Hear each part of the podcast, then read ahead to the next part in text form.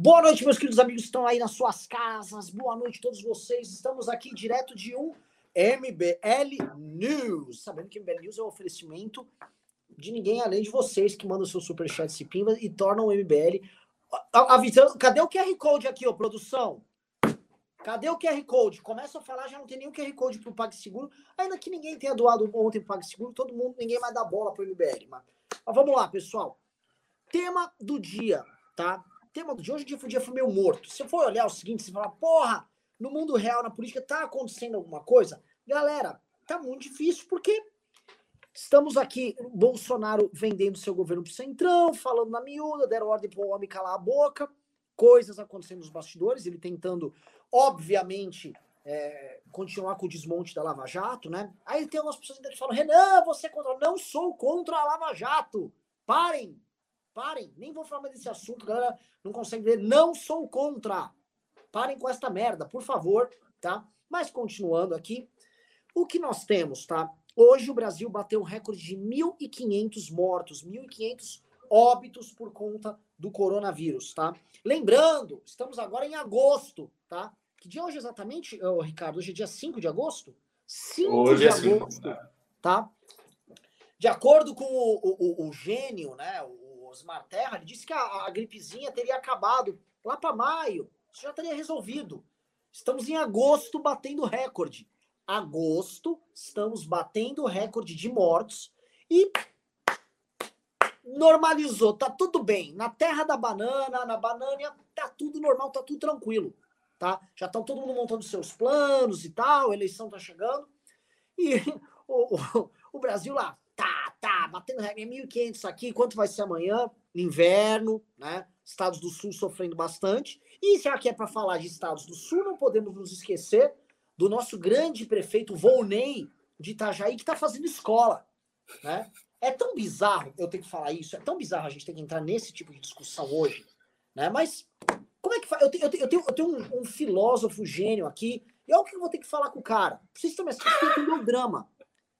Cara estuda pra caralho, tal, tá lendo, as bagaças todas. Vocês podem perguntar as coisas mais complexas é, é, entre o céu e a terra aqui, que ele vai lá, tal, vai trazer 10 autores diferentes sobre o mesmo tema. Legal. Só que, ô, Ricardo, olha o que eu vou ter que explicar, vou ter que pedir para você para a gente começar a falar, tá? Eu quero saber. Uh... Eu quero saber, Ricardo, por que, que o presidente da República, através do seu ministro Pazuello, no dia que o Brasil chega a 1.500 mortos por dia, ele começa a estudar a possibilidade de enfiar né, um caninho. De acordo com eles, é, é de um diâmetro muito pequeno, nem incomoda. É um caninho no ânus do brasileiro para ele fazer aplicações diárias por 10 dias de ozônio. Eles querem colocar ozônio na bunda dos brasileiros, né? Como tratamento, que veja só, esse tratamento não tem eficácia reconhecida. É uma cloroquina anal, esse tratamento. Como é que você Ele sabe? Você já fez? Eu fiz, mas assim, nenhum estudo comprovou que colocar ozônio na, na bunda da pessoa cura o coronavírus. Poderia curar. Às vezes, pô, salvamos, botou ozônio na, na, na bunda da. Mas não, é, não, não foi, não tem comprovação, Ricardo. Tá? Então, o lance é o seguinte: o ministro da Saúde, Pazuello, está estudando o meme, o meme maluco do cara lá de Itajaí, de Santa Catarina. No, assim, isso no dia que o Brasil está com 1.500 mortos. Eu, eu, não consigo conceber, cara, que esse tipo de coisa esteja acontecendo, Ricardo. Eu quero saber, agora sim, eu não vou pedir para você ficar descrevendo o ato de colocar um um tubo de ozônio na bunda de uma pessoa. É. Agora eu quero saber, por que que, por que, que os caras fazem isso? Por, por, então, assim, por que isso, velho? Vamos lá. É, é? É, pro, talvez você não saiba, mas assim, esse, esse movimento do Ministério da Saúde vem de um pedido pessoal do Carlos Bolsonaro. Mas o Carlos Bolsonaro insistiu muito que esse deveria ser o tratamento aplicado a todos os brasileiros, porque ele é adepto desse tratamento há muitos anos, inclusive muito antes do prefeito de Itajaí imaginar que ele pudesse ser usado contra o, coronavírus. O Carlos Bolsonaro é adepto desse tratamento há muito tempo. Ele chegou para o pai dele e insistiu com isso. Olha, a gente precisa aplicar a ozonoterapia em todo mundo. Inclusive, esse cano aí que vocês estão dizendo que é muito fino, ele precisa se engrossar, porque desse jeito não está eficaz.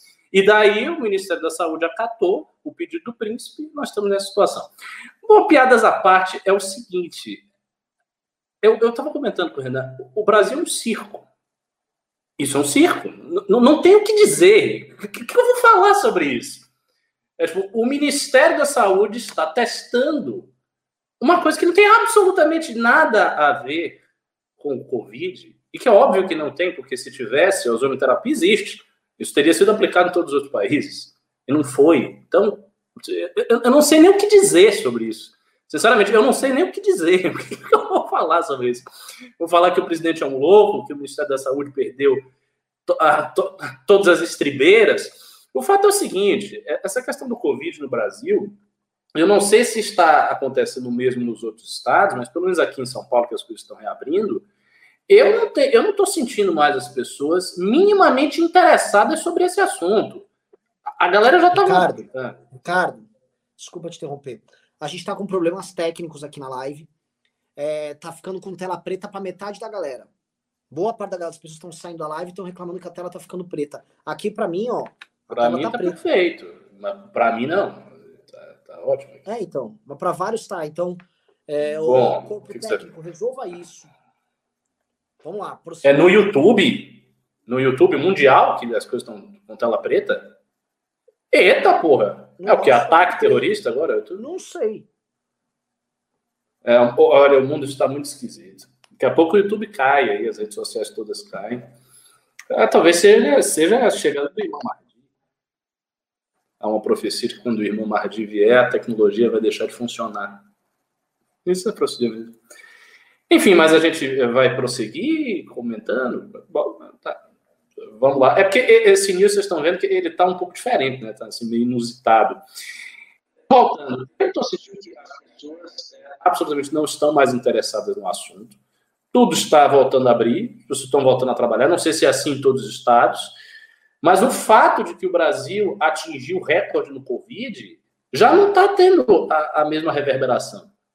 Por exemplo, atingiu o recorde, mas e aí? O que, que as pessoas estão dizendo?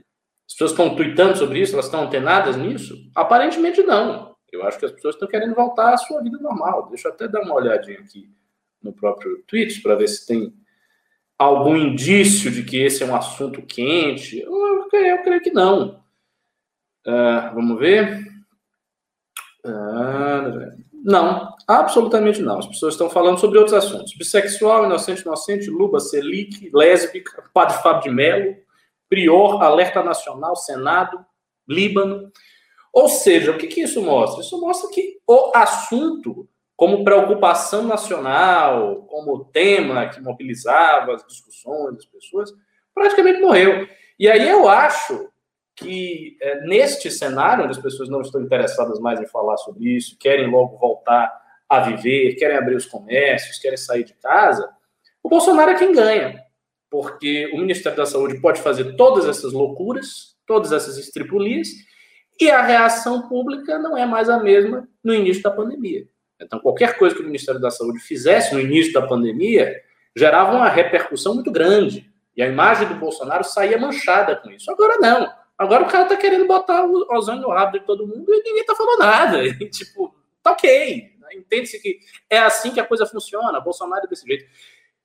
Então, o que dizer, afinal? Eu acho que no campo político aqui no Brasil a gente encontrou uma espécie de equilíbrio esquisito, onde as coisas funcionam de um jeito ruim e todo mundo está tocando a, a sua vida até as eleições municipais. Eu acredito, inclusive, que o, o único fato político que vai voltar a esquentar um pouco a atmosfera que hoje está no marasmo absoluto são as eleições municipais. Eu acho que quando chegar próximo à eleição municipal, ao tempo da campanha regulamentar, aí a gente vai ter novas discussões políticas interessantes, alguma coisa boa assim para analisar e comentar. Por hora é essa pasmaceira, é, nenhum fato está gerando uma grande repercussão. E, como eu disse, para aquele que está no governo e que hoje, por incrível que pareça, hoje o Bolsonaro aposta na estabilidade, Ele mudou a aposta dele, ele sempre veio apostando na instabilidade, hoje ele aposta na estabilidade. Para ele, essa situação é maravilhosa, é ideal. Agora, ô, ô Renan, será que dá para fazer um programa da seguinte maneira? Vamos fazer um programa pelos Pimbas e vamos pedir para o pessoal pimbar sobre tudo. Sobre tudo. Né? Sobre vamos qualquer assunto. Qualquer assunto que você quer saber, liberalismo, conservadorismo, direito norte-americano, autores, então, lista de leitura, o que for. Porque assim, a, pauta em si está não, não tem pauta, hoje em dia é, é completamente morto. Eu me nego realmente a gente ficar analisando o ministro da saúde e botar ozônio na bunda dos outros. Mas, então vamos fazer assim: pergunte tudo ao MBL. Muda o título para Respondendo Internautas. Maravilhoso. Tá? Então, Sobre tudo, tudo que vocês quiserem, perguntas polêmicas. Porque tem um detalhe. É, tá horrível a audiência hoje, porque tá, tá caindo, tá, tá, ó, a tela preta voltou a ficar preta aqui metade do público está indo embora. É, estão dizendo até que o meu áudio está falhando aqui, não sei. Está tá falhando o meu, meu áudio agora? Desastre. Hoje eu tô só o ozônio na bunda do, do da galera. Então, Budol, é... tá respondendo tudo. Eu... Então é o seguinte. É? Ô, ô, Carolina, você vai mandar a pergunta na DM? Manda aqui, manda a pergunta aqui. Manda superchat, superchat. É, é, é mais fácil mandar o superchat.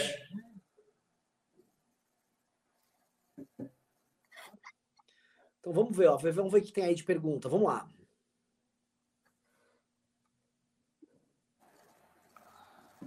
É, não, gente, preciso só explicar para vocês. Está preto para muita gente.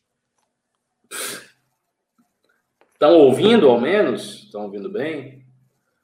Eu tô sempre baixo. Desde que eu troquei de laptop, tá baixo.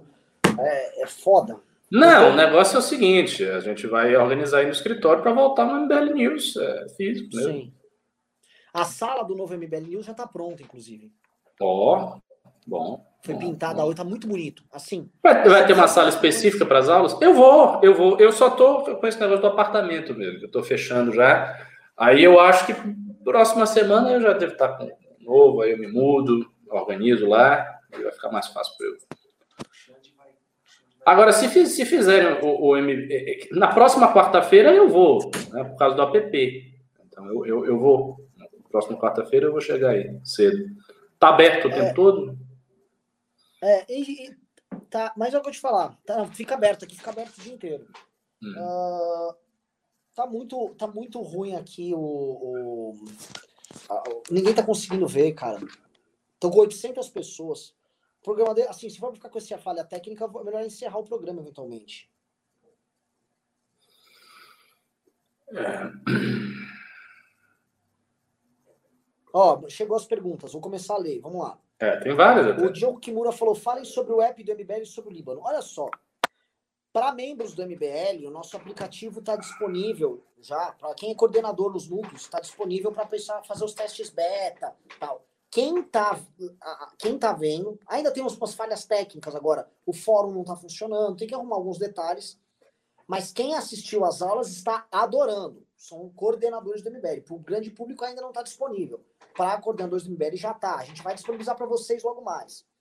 Eduardo Rodrigues falou. É, Ricardo, você poderia explicar a relação do Hezbollah com a política do Líbano? Pimbinha total. Precisava dar uma aula de Oriente Médio. Não, ah, total. É, é, não, eu não poderia dar uma aula de Oriente Médio, embora eu seja muçulmano, não conheço tanto assim a política do Oriente Médio. Mas a relação do Hezbollah com a política do Líbano é, é total. O Hezbollah é do Líbano. É grupo xiita que tem base lá. Então, assim, eles participam da política do Líbano. É, houve um atentado a um, um ex-primeiro-ministro do Líbano que se atribui ao Hezbollah. Obviamente, essas atribuições de atentado são sempre muito difíceis. O fato é que é uma força política muito poderosa no país, uh, que levou o país a um estado de tensão com Israel uh, no início dos anos 2000, volta de 2005, 2006. E e é isso. Agora, quanto a essa explosão, se ela foi intencional, se não foi, não se sabe. Eu sei que os administradores do porto eles estão presos preventivamente, foi decretada a prisão deles, e ainda se está averiguando. O próprio Hezbollah oficialmente diz que não participou de atentado nenhum, e o Estado de Israel também, através do ministro das Relações Exteriores, diz que não participou de atentado nenhum. Então, oficialmente, não foi algo provocado nem pelo Estado de Israel, nem pelo Hezbollah. Então, se imagina que pode ter sido algo acidental, mas é difícil saber.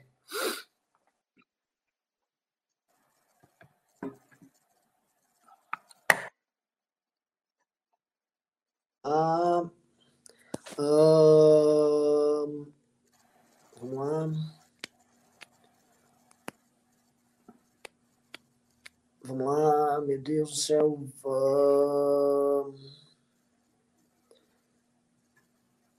Vamos lá, no debate sobre indústria, os desenvolvimentistas foram melhor.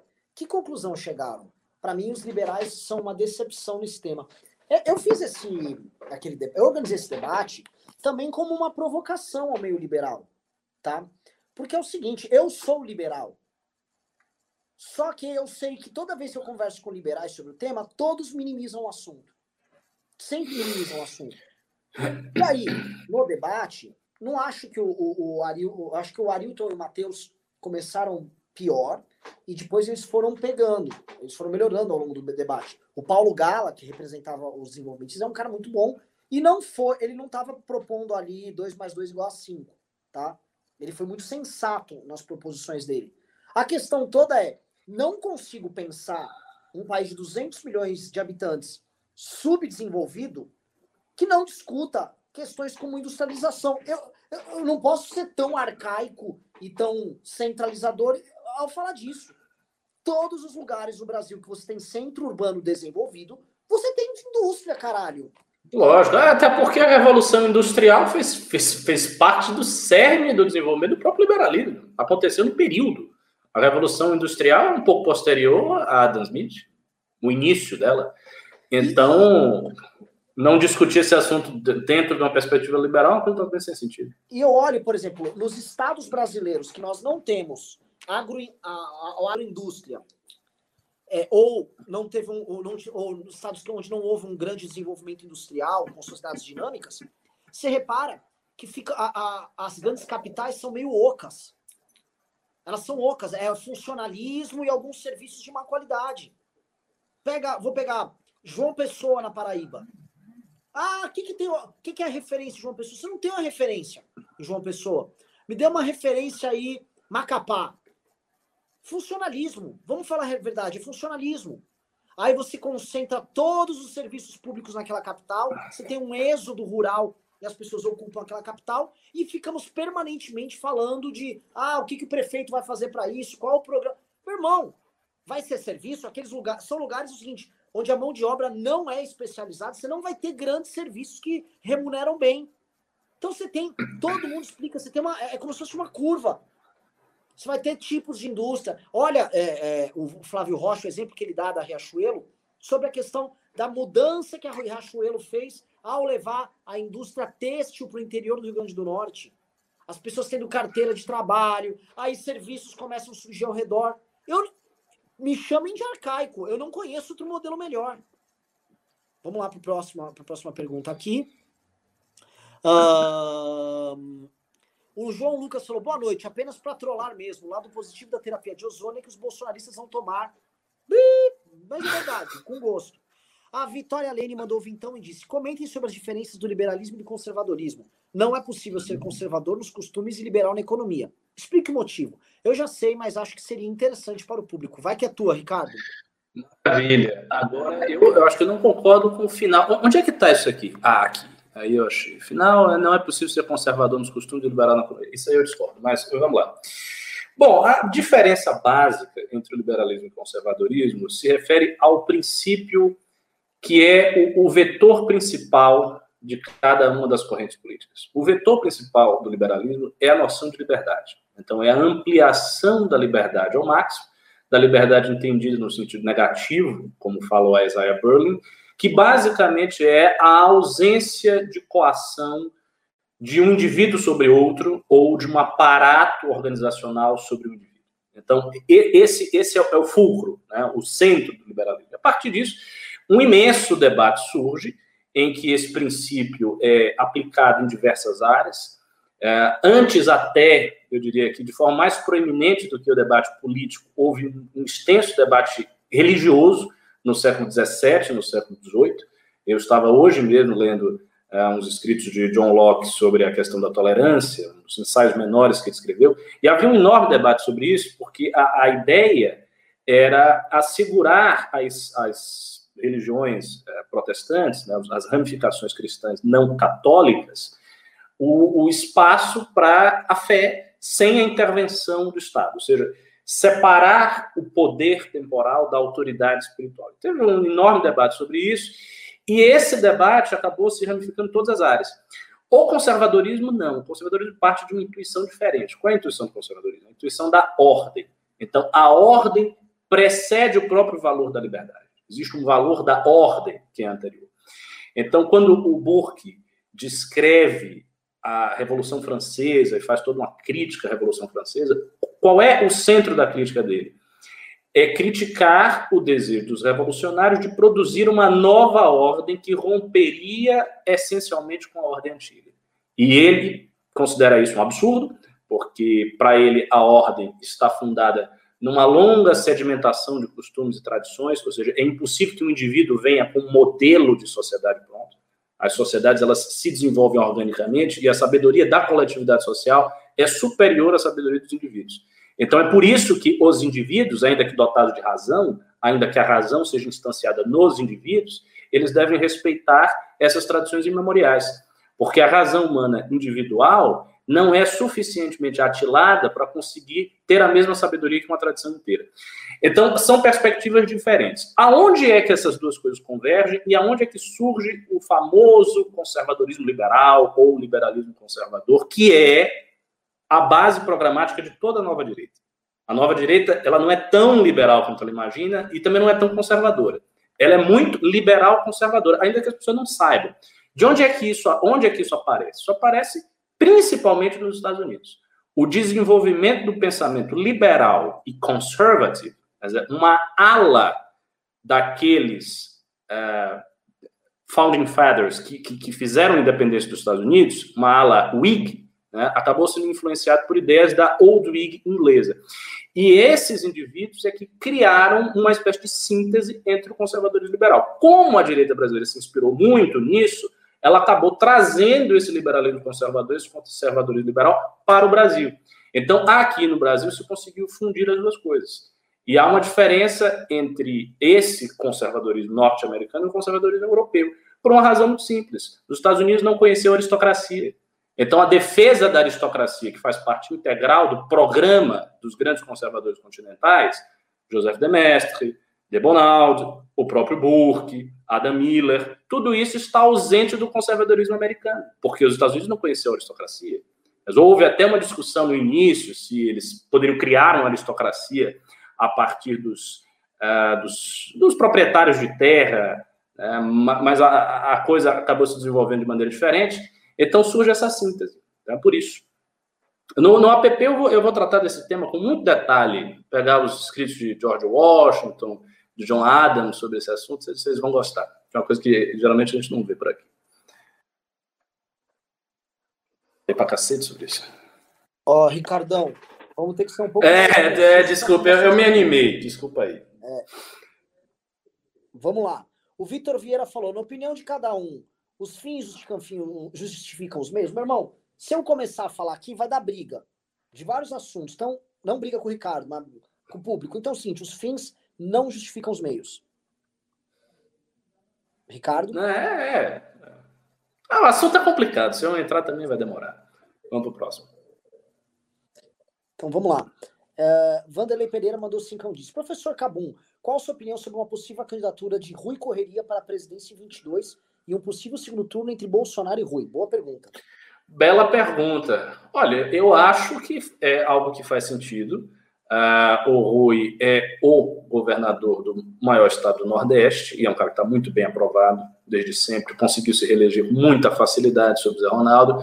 Então, seria um candidato forte. O que eu acho é o seguinte: o, o, o Rui Costa teria alguma dificuldade de nacionalizar o nome dele eu não sei se o Sul e o Sudeste aceitaria de bom grado um candidato nordestino petista.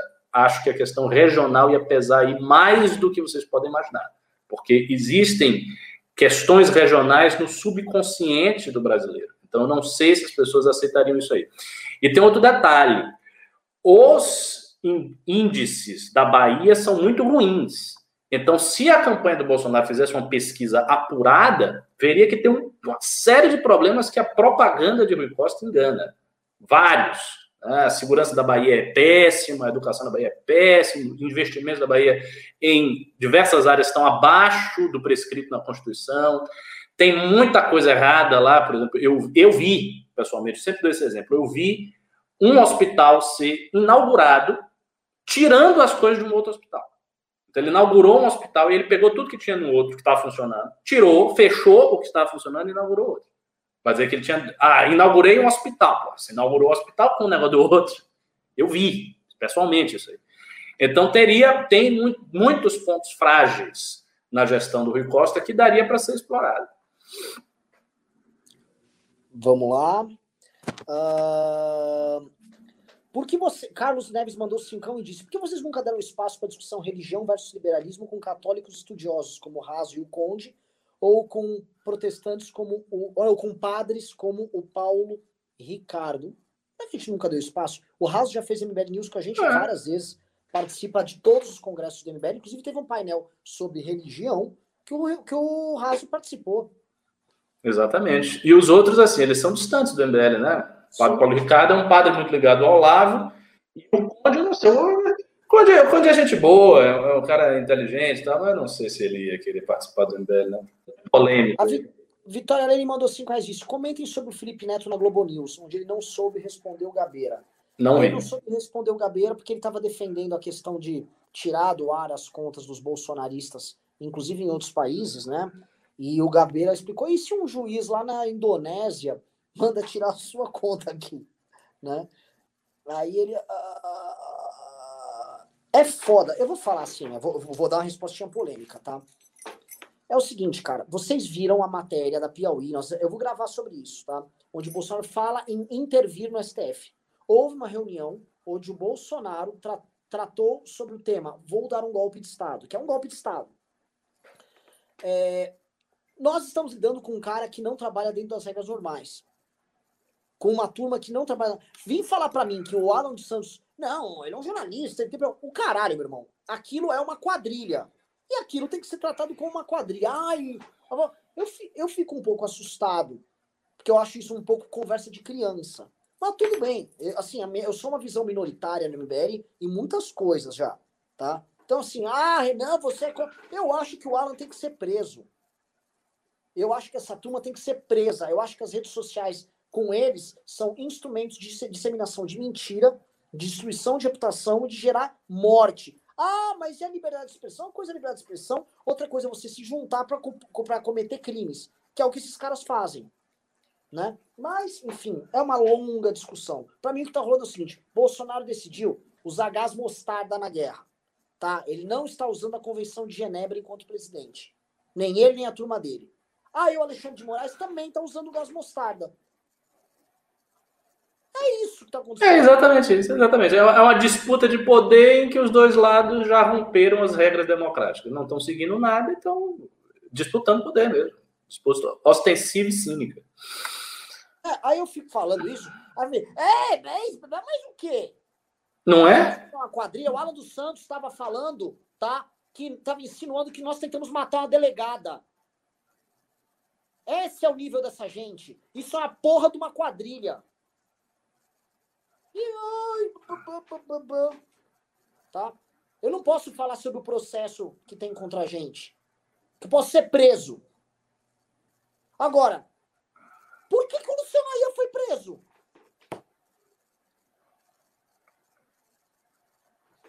Vamos lá próximo.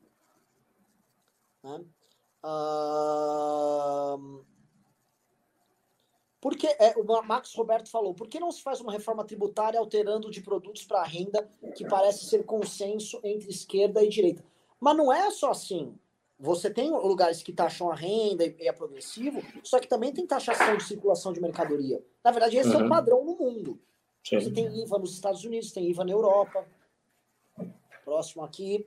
Uh, vamos lá. O Carlos Neves mandou 5 reais. Todo mundo só quer mandar 5 reais, né? Também vou passar o dia aqui lendo pinguinha de 5 reais.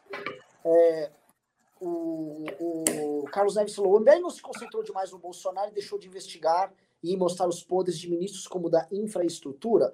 Cara, o MBL é um movimento pequeno que tem que ficar mendigando aqui, like aqui, me ligando merreca aqui. A gente faz o que pode. Obrigado pela pergunta. Desculpa. Carlos Augusto Memes mandou mais cinco. De sou programador. Investimento em serviços de tecnologia pode proporcionar um avanço maior que a industrialização. Não acreditam nisso? Eu, olha, eu tendo a crer que o serviço de tecnologia está na ponta de um processo maior, cuja base é a industrialização mais simples, né? Porque, assim, você imaginando, por exemplo, se a gente tivesse um, um parque tecnológico muito avançado, como a Índia tem, a gente teria que ter toda uma estrutura ao redor disso aí, uma estrutura, eu creio eu, até industrial mesmo, para suportar a presença daquele parque tecnológico. Pois é, vamos falar a Apple, que é o grande exemplo disso. A Apple criou o software e tal, mas ela tinha uma fábrica de computadores na é. Califórnia, uma fábrica, uma manufatura. Né? E lembrando que os produtos da Apple, por exemplo, eles são feitos em algum lugar. No caso, na China. Na China. Ah, Daniel Oliveira mandou 5 reais, disse Pimbaloei, muito obrigado. André Vastovski disse: Martim comparou o olavismo ao clube da luta. Concorda, André? maravilhosa sua pergunta, mas dois reais para a gente discorrer aqui sobre um tema tão interessante. Então, fica para outra, tá? Mas dá para criar algumas comparações aí, não dá, Ricardo? Dá, dá. A comparação dele é muito em virtude do segredo né, que opera no Clube da Luta, o caráter revolucionário, o caráter de ressentimento das pessoas que vão no Clube da Luta querendo extravasar suas emoções. Tem, tem, tem pontos de contato, sim. É uma boa analogia. Vamos lá. É... O João, Lucas mandou vintão e disse: sei que vocês são liberais, mas gostaria de saber a opinião de vocês sobre Enéas Carneiro, que era conservador moral e na economia tinha visão econômica mais keynesiana. Olha, o Enéas aparentemente era um conservador moral, sim, tá? Mas nem dá para falar que o Enéas era um keynesiano. Sabe, tu, tudo que envolva. Uh, muita gente joga na cola do keynesianismo a ideia de que ah, tem intervenção é, do Estado a um keynesiano. O Enéas era um nacionalista. Exatamente. Tá? Então, assim, você pode ter keynesianos que pressupõem a participação de capital externo em áreas uh, importantes da economia sem o menor problema. Menor problema. Isso, na verdade, não, é, não são coisas conflitantes. Para o Enéas era conflitante. Por essa tem indústria nacional, que é nacionalização de todos os recursos naturais e tal. Você pode, por exemplo, privatizar vários setores da sua economia e, ao mesmo tempo, ter uma linha keynesiana. Não, são, não é conflitante. Agora, o Enéas é um hipernacionalista. Acho que seria desastroso um dia o Enéas ganhar. E eu acho que esse revival do Enéas que está tendo por causa do Bolsonaro, eu acho terrível. Né? Tem muita gente, tem muito fã dele. Uma vez eu fiz um vídeo falando mal do Enéas, todo mundo ficou louco. Gente, o Enéas, o Enéas, era um, o Enéas é, um, é um dinossauro, é uma figura tosca, caricata. Não é que porque ele era inteligente, é uma... É... E, e aí, assim, e ele próprio se caricaturizava. Ele era uma figura que se caricaturizava para chamar atenção. Eu acho que alguém que se torna uma caricatura voluntariamente não tem condições de ser presidente da não pode ser uma caricatura. Quando ele é uma caricatura, é ruim. Veja o caso do Bolsonaro. O Bolsonaro, de certa maneira, é uma caricatura. E sempre passa vergonha por causa disso. O presidente tem que ser uma pessoa respeitável, que você olhe e você diga, não, esse é um líder razoável e respeitável não alguém que intencionalmente se torna uma caricatura, porque ele quer chamar atenção para um programa muito extremo. Não faz muito sentido. Eu acho que ele seria derrubado, ah. né? ia fazer um bocado de loucura, não ia, não ia perdurar na cadeira. Não. Vamos lá. Sérgio Murilo mandou 10 anos e disse: tem uma classe média sem representação, tem um MBL que quer representá-la. Questões. Como entrar em contato um com o outro? Como criar vínculo de confiança um com o outro? Olha, o MBL sempre falou muito para a classe média. O problema é que a classe média ela, ela se envolveu demais na causa do bolsonarismo. Isso é muito óbvio, que o bolsonarismo aparelhou a causa que foi criada também pela MBL há 5, 6 anos atrás, e hoje a classe média está desiludida. Isso significa que a classe média está acreditando em outras coisas? Não necessariamente. Agora, que a classe média está profundamente desiludida, disso eu não tenho a menor dúvida. Vamos lá. É... O Daniel Oliveira mandou 5 reais e disse: Sou de Macapá e infelizmente é a economia do contra-cheque. Lamentável. É isso. Canal Wesley Salgadão disse, mandou 10 reais disse: Eu não vi ninguém do MBL se pronunciando sobre a matéria 167 da Piauí, sobre Bolsonaro ter articulado mandar o exército na porta do STF no fatídico dia 22. Meu irmão, eu vou fazer vídeo sobre isso. É assustador. Só que a coisa está assim: é ozônio na bunda, 1.500 mortes por dia, Bolsonaro dando cloroquina para EMA e ele propondo golpe de Estado e todo mundo achando normal. Se eu for agora na Faria Lima falar isso para um monte de empresário, vão achar lindo. Ah, tinha que fechar, tirar esses vagabundos. Tem, tem um fenômeno também que está explicando essa situação esquisita que a gente está vivenciando.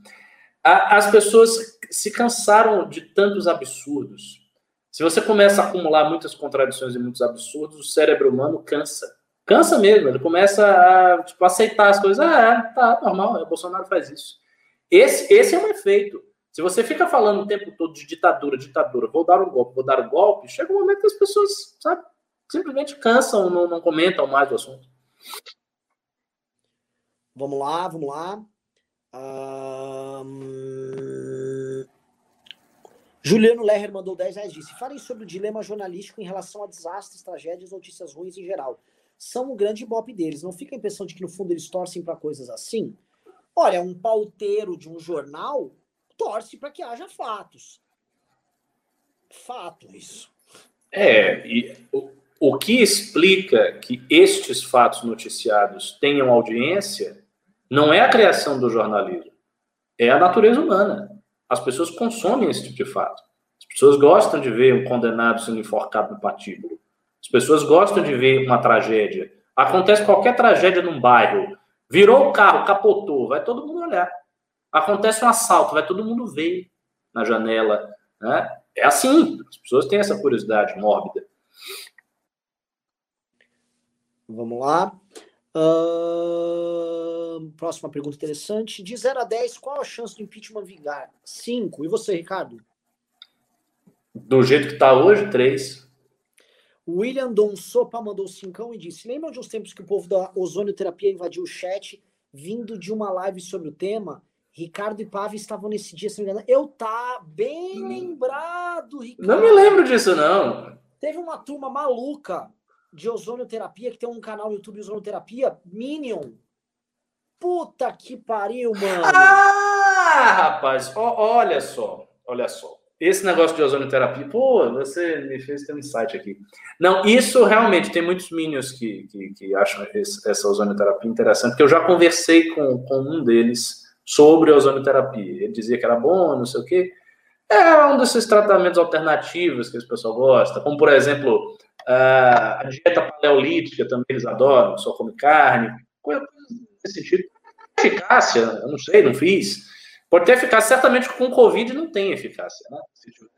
Impressionante, né? É, é, é uma coisa de validação cultural. Já já eles vão falar também que, pô, se eu, se eu, se eu comer muita carne, eu vou. Eu vou Isso, é. Você, olha, Porque você fica mais forte, o organismo fica mais robusto. Pá, pá, a pólvora faz bem. Eles, é isso, tudo que é. de ter barba, uma barba forte, né? Viril também deve ajudar. Vamos lá. Um... Corujão perguntou: os dois caras estão presos agora? Não, saíram há semanas. VLD mandou 30 reais, disse: Renan, olha o coração, calma, cara, não é para ficar feliz nesse país. Augusto mandou 5 reais, disse: só para complementar o PIMBA anterior, o investimento em, em IA, em automatização de processos, não necessita justamente de um grande avanço industrial. Concordo, entendi seu ponto, mas não adianta a gente pensar, ah, então vou automatizar quem? Qual produção? Qual cadeia? É, mas é isso que eu pensei, exatamente. Você tem que ter uma produção para você automatizar. Não tem como preceder isso aí. Bismarck mandou o cincão e disse: O que vocês acham do Sérgio Meneghelli, prefeito de Colatina, no Espírito Santo? Ele está bem forte nas redes, principalmente Facebook. Olha, não conheço. É, Carlos Neves mandou cinco e disse: Sobre o ministro da Infra, mandei um e-mail para vocês com várias informações e vocês nunca me responderam. Carlos, me manda isso no Insta. Arthur Todorov mandou: Professor Ricardo Cabum Almeida, você precisa convencer o Renan de que se a Lotus não tivesse quebrado tanto, Senna teria levado também em 86. Eu não tenho a menor ideia de nada sobre Fórmula 1. Nem, nem sei do que você está falando. O Todorov é um cenista, um veterado. É, Senna, Senna, Senna. Pô, eu sou Senna pra caralho. Mas sim, o Senna não levaria 86, a Lotus não era. Eu digo para você, se em 85 o motor da Lotus não bebesse tanto, o Senna disputava o título na segunda temporada já. Agora, bebia demais, é do berrão. Acho que acabou as perguntas, né? Não, tem, tem mais. Tem mais? Carlos Neves mandou cincão e disse: Vocês chamaram gente como Iago e Caio Fábio. Por isso me indigno em colaborar com o movimento e não me sentir representado nos debates recentes.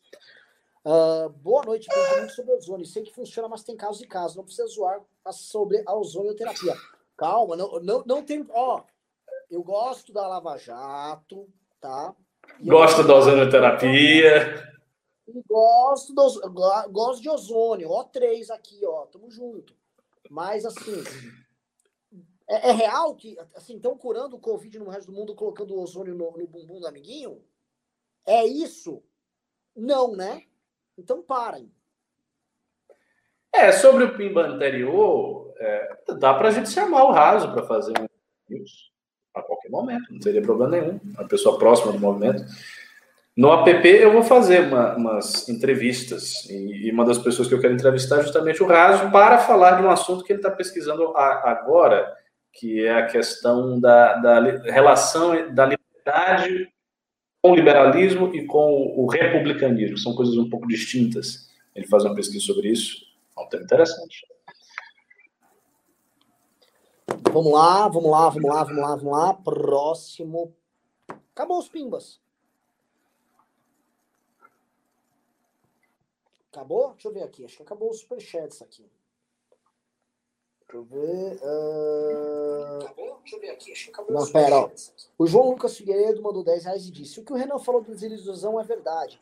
Eu que costumo anular o voto me sinto mais engajado com a política do que muitos conhecidos que viviam política em 2018. Verdade. É geral isso. Vamos lá.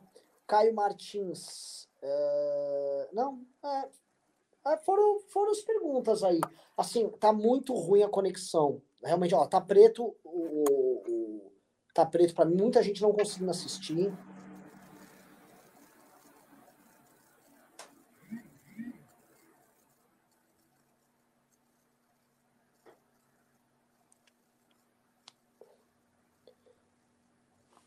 Ó, o Caio Martins falou, com certeza não. Só estou dizendo que é um tratamento válido, não para Covid. Olha, eu não sei se é um tratamento válido para outras coisas, tá?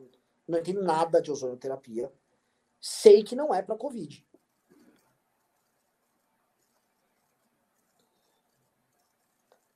E aí, não tem mais perguntas, pessoal? Ah, não. Então é o seguinte, se não mandarem mais perguntas em dois, três minutos, vamos encerrar o programa. Vamos lá, tô aqui esperando, tô aqui.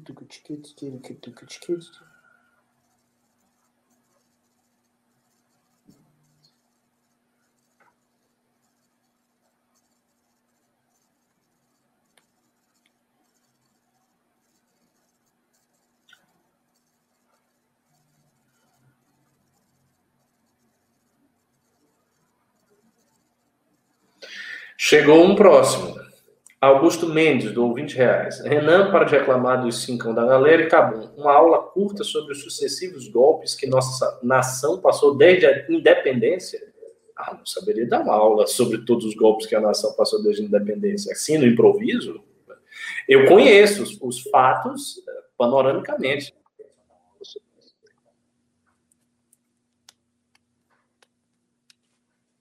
Não, mas ó, desde a independência, só para catalogar para a galera, a gente teve, vamos lá, o golpe do Vargas, que acabou com a República Velha. Primeiro teve o golpe da República Velha. Ah, é verdade, eu esqueci, o golpe da, do golpe da, da República, o golpe da República golpe Velha, Vargas. o golpe do Vargas, depois tentativa de golpe de, de Vargas, os integralistas tentaram dar golpe em Vargas, os comunistas tentaram dar golpe em Vargas. Intentona, teve intentona, teve aquela. Ah, exato. Tenentismo. Não, o tenentismo foi junto com Vargas. É o tenentismo acabou culminando na, no Estado Sim. Novo. Sim. Essa é a grande questão. E aí depois teve todo, toda aquela situação com Carlos Lacerda, uh, o Vargas se suicida, aí continua, aí tem golpe, golpe militar, tentativa. Não, antes disso, o exército tenta dar um golpe em, em, em, em, em João Goulart, não consegue, tenta passar parlamentarismo, não consegue, aí tem um golpe militar, aí prossegue, redemocratização, aí vem o PT daquele jeito e Bolsonaro. É isso.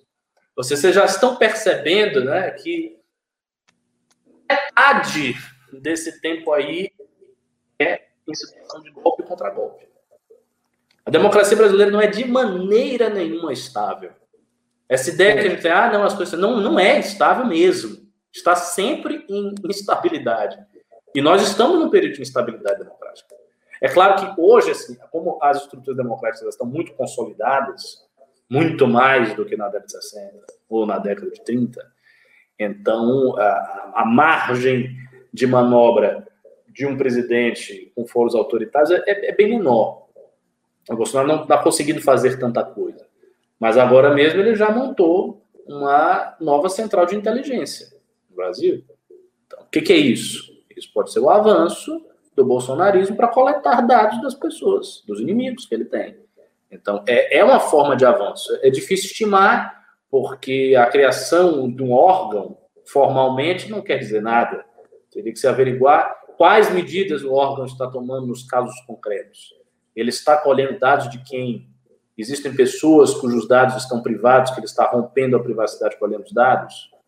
Isso aí teria que saber. Quem é que vai saber isso? Difícil. Só quem estiver lá dentro. Vamos lá, teve mais. Uh, William Don Sopa mandou dois, disse só para movimentar, hashtag cena presente, hashtag. Sérgio Murilo Ferreira mandou dois reais, disse, pode conversar no chat normal? Tô duro. Pode, no chat fica à vontade. Jardel Nunes mandou cincão, disse, Renan, sempre fico curioso, se você é só voluntário no MBL, como sobrevive financeiramente? Deve ser complexo. Não, eu, eu não passo o dia inteiro trabalhando no MBL. Né? Também, pelo amor de Deus, né? Agora, me dedico muito ao MBL. É, Vanderlei Pereira mandou 20 reais, disse vintão para bater a meta. Obrigado. E quando bater a meta, dobra a meta, mas lembrando que não temos uma meta definida. MBL Bahia, abraços, ó só. Ô, abraço aí, meu conterrâneo. O Thiago Cardoso e... disse: Ricardo, fala do canudinho de ozônio com a voz do capiroto. Tá doendo. Ai, ai, ai.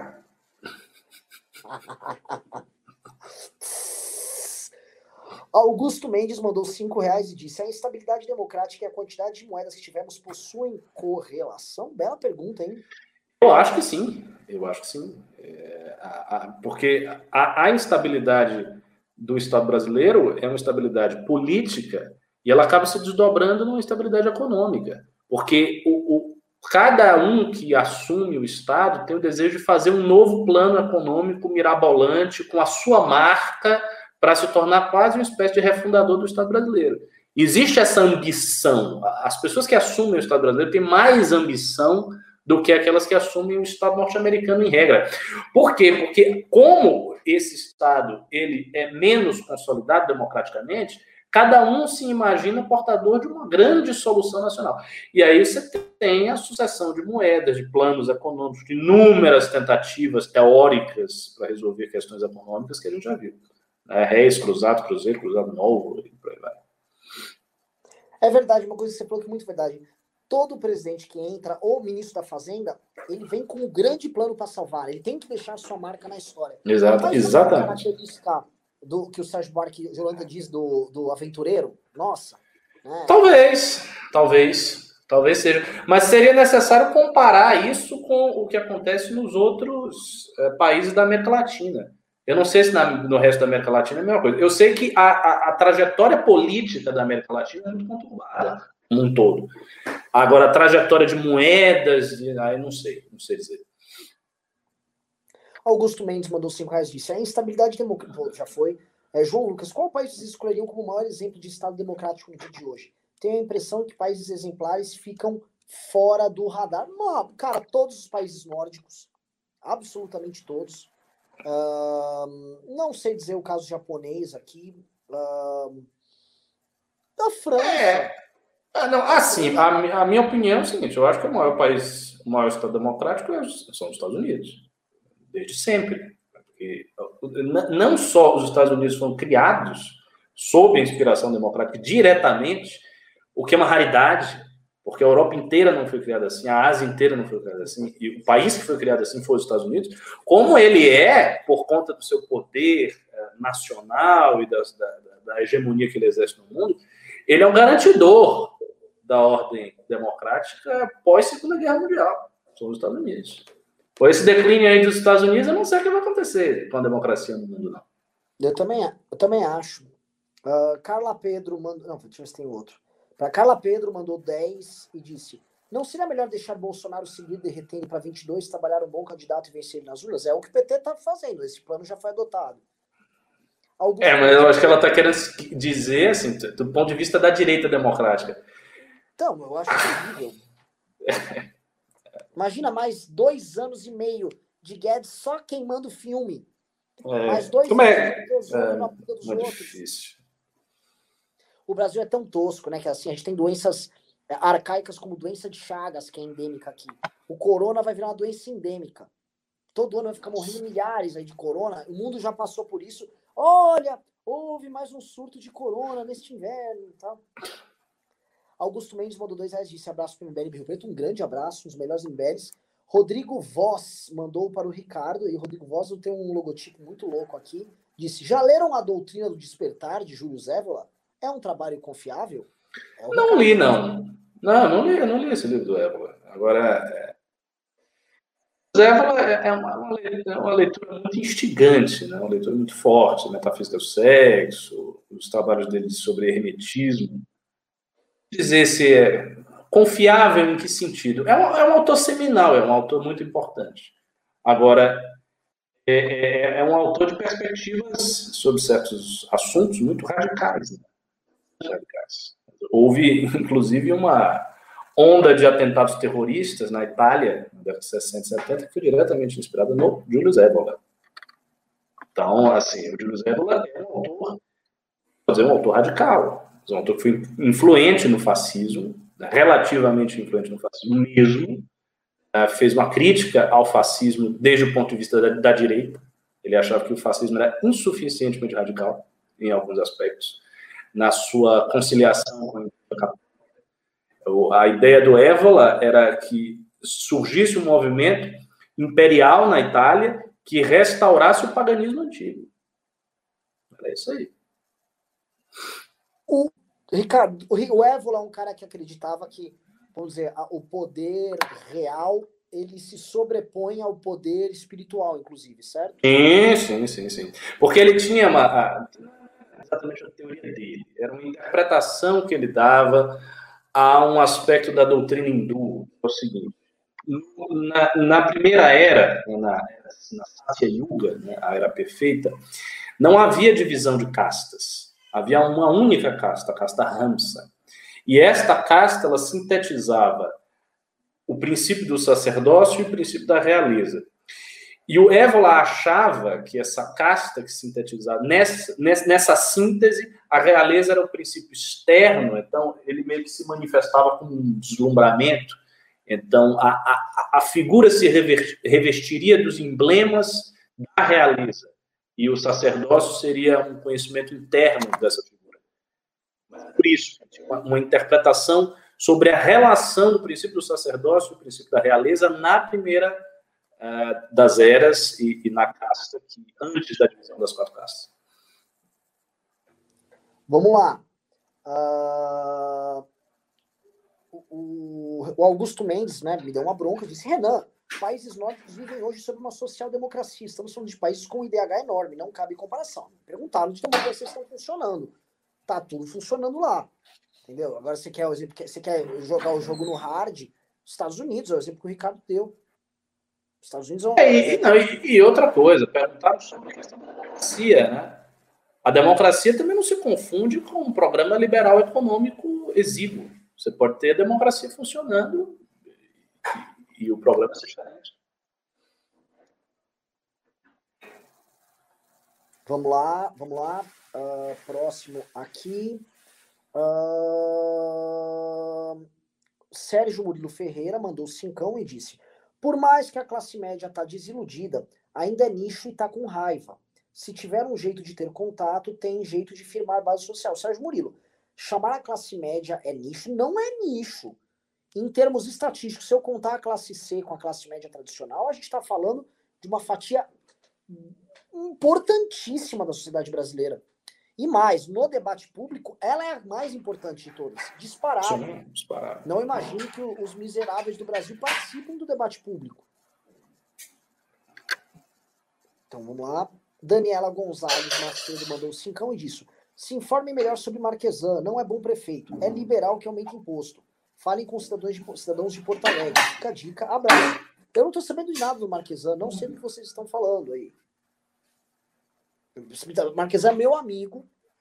Acho que em Porto Alegre é muito difícil trabalhar e ele tá, ele deve estar tendo uma prefeitura difícil lá.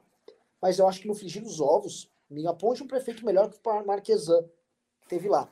E aumentar impostos em Porto Alegre, eu vou falar um negócio. É o orçamento mais estourado das grandes capitais, uma cidade completamente destruída pelos votos absurdos que os porto-alegrenses fizeram ao longo de toda a sua história. A conta vai ter que fechar lá. Lá, você desculpa, eh, vocês querem pagar quase, assim, fortunas em salários, em aposentadorias, por funcionalismo? Quer? Beleza. Vai ter que pagar imposto caro, velho. Não tem. A conta não fecha. Aí o problema também é o seguinte: a população não se engaja em querer mexer nisso, né? Quando tentam é, corte gás, quando querem fazer uma reforma lá, ah, quem se engaja é o funcionalismo inteiro. Os cidadãos não se engajam, aí faz o quê também? É uma situação complicada. Não é fácil assim, Daniela. A questão do Marquesan é que ele não tem mais base social uh, nos movimentos. Né? Nenhuma. O pessoal não gosta e não, não apoia. Não tem, não tem. Até porque né, Porto Alegre depois virou uma seara de bolsonarismo. Vamos lá. O Augusto Mendes mandou dois reais e disse: Eduardo Leite, mesmo social-democrata, é o melhor. O Eduardo Leite, você está se exprimindo por causa dessa questão marquesana, o Eduardo Leite está com a situação estadual. Em geral, fazer campanhas estaduais é um pouco mais fácil do que os municípios.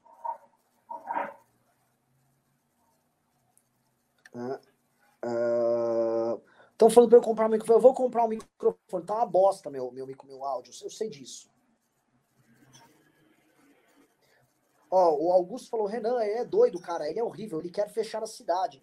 Sei lá, velho, vocês estão com números de corona bem ruins aí. Não sei se tem que fechar mesmo, também tem que fechar. fechar né?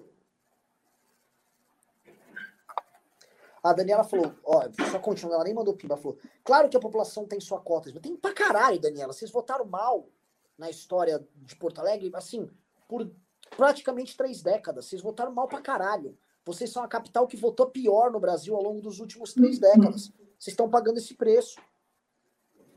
Porto Alegre vota mal pra caralho. É isso. Um pouco daí. Adoro aí, aí, viu? Só que eu sei que é uma bosta tudo. Foi largado. Acabaram com o município. Tanto que Porto Alegre tem uma população trabalhadora, tal, só que vocês têm um sindicalismo, um esquerdismo tão grande. A mesma cultura lá da Argentina, aquela cultura chata pra caralho, reclamar de tudo. Povo, adoro gaúcho. Mas Porto Alegre, vocês são pentelho demais que vocês se afundaram igual a Argentina se afundou. Eu olho para Curitiba e olho para Porto Alegre, né, que tem, vamos dizer, alguma similaridade em base social nessas capitais. Como Curitiba não tem essa mentalidade, como Curitiba, cidade toda nova, um brinco. Porto Alegre é, é velha a cidade. É velha, os prédios são velhos, tá tudo velho. Não sei, não, não conheço, não conheço a cidade. É ruim assim, né? Cara, por uma cidade que tem, que já foi, por exemplo, uma das principais capitais do Brasil, é triste a situação de Porto Alegre. É triste. E o pessoal tem mentalidade velha lá. E lá é o seguinte, sindicato dá as cartas mesmo. Mesmo.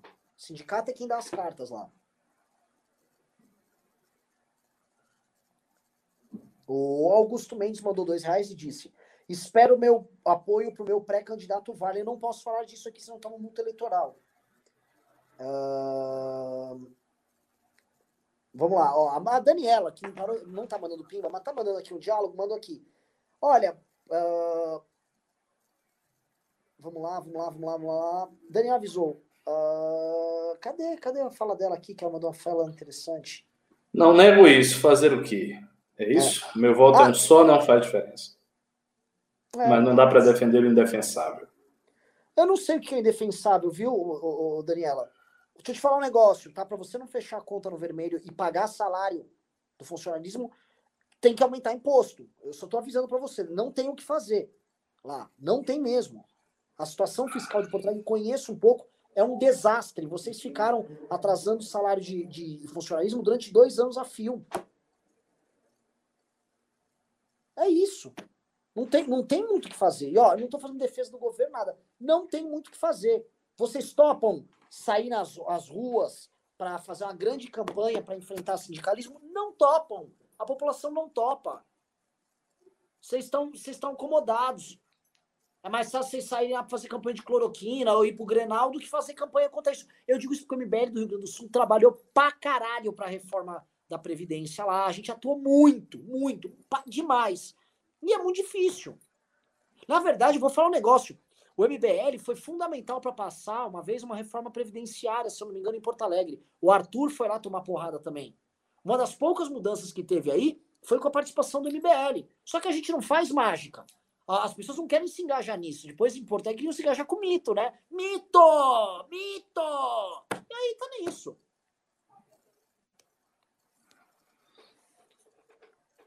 Aí, aí reclamam, ah, aumenta imposto, mas vai pagar. Mas é essas coisas, Ricardo, que eu não entendo, sabe? Me parece aquela coisa do brasileiro que fica reclamando, sabe? Ah, e o Brasil dá tudo errado. Mano, entra no problema. As pessoas não querem, nunca quiseram doar para ter um movimento liberal lá em Porto Alegre. Foi o que mais deu resultado. O MBL de Porto Alegre deu muito resultado lá, como nenhum outro movimento político deu resultado para fazer reforma liberal lá. Aí não quiseram ajudar. Os empresários de lá, conheço vários, começa a bancar a iniciativa Bolsominion. Viraram tudo, viraram tudo louco. Estão virados na cloroquina. Aí estão reclamando que vão pagar mais imposto? Vamos, vamos pagar. Ora. É, é umas coisas assim. O brasileiro é muito infantil. É, é uma infantilidade atroz. Eu não estou defendendo o Marquesan. Posso fazer esse mesmo, posso dar esse exemplo aqui em São Paulo também.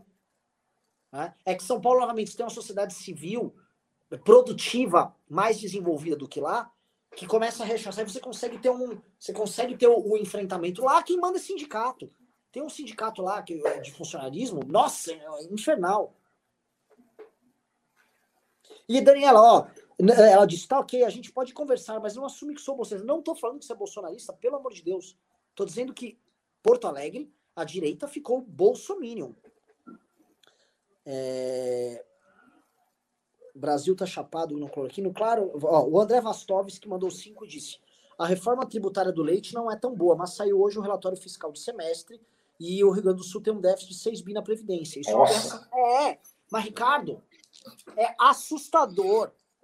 O, assim, ó, o gaúcho é um povo que desde a redemocratização ele fica elegendo na capital no estado é PT. É, eu sei. Nem sei se teve PTB no meio. Aí teve uma Ieda Cruzius, que tentou fazer uma reforma no governo estadual. Teve um cara do PMDB lá no começo da década passada.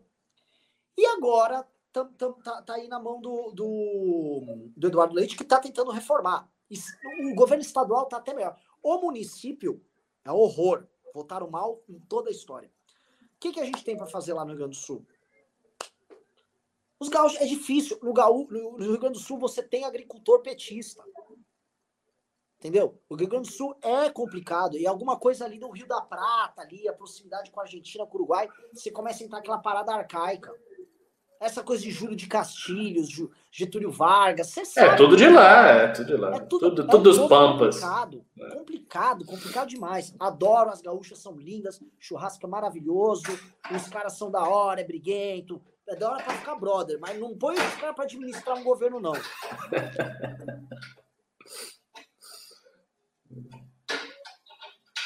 Vamos ver, vamos lá. Ó, a Thalita Cadrolli, a nossa comedora de galeto com polenta da Serra Gaúcha, mandou 10 reais e disse: Tem como o Eduardo Leite vir de vice do Dória em 22? Eu acho que tinha que desistir dessa história de Dória em 22. O Dória tá filme queimadaço. O Leite é muito melhor do que o Dória. Uh, Inayá, Henrique mandou 5 reais disse: há alguma maneira de frear as redes de mentiras bolsonaristas? Tudo que chega no Zap e Facebook e todos compartilham? Olha, sinceramente, eu acho que as redes bolsonaristas já estão sendo freadas. Porque existe uma dinâmica que é a dinâmica espontânea do, da, da, do próprio enfraquecimento do bolsonarismo. O bolsonarismo não é mais o bolsonarismo da pré-campanha da campanha, não, amigo. Se eles acham que eles têm essa força, eles estão iludidos. Antigamente, qualquer um na direita, para abrir a boca falar A do Bolsonaro, era difícil. As pessoas eram muito atacadas. Hoje já não é mais assim. Você tem um bocado de perfil que fala de Bolsonaro, bate em Bolsonaro o tempo todo e o que, que acontece? Nada. Nada. As pessoas continuam fazendo o seu trabalho. Então eu acho que a força dele já, já diminuiu bastante. E vai diminuir mais ainda. Porque se o Bolsonaro estabilizar nesse, nesse arranjo que, que ele está montado, o noticiário vai diminuir muito de intensidade. O noticiário diminuindo muito, todo mundo perde engajamento. Inclusive as redes bolso-olaventas, elas perdem também. Pois é, teve mais pimba aqui? Acho que não teve, não, viu? É... Deixa eu ver. Deixa eu ver. Não teve mais. Não teve, mais... teve um do Israel. Eu, eu leio? Cadê? Não tô vendo, não.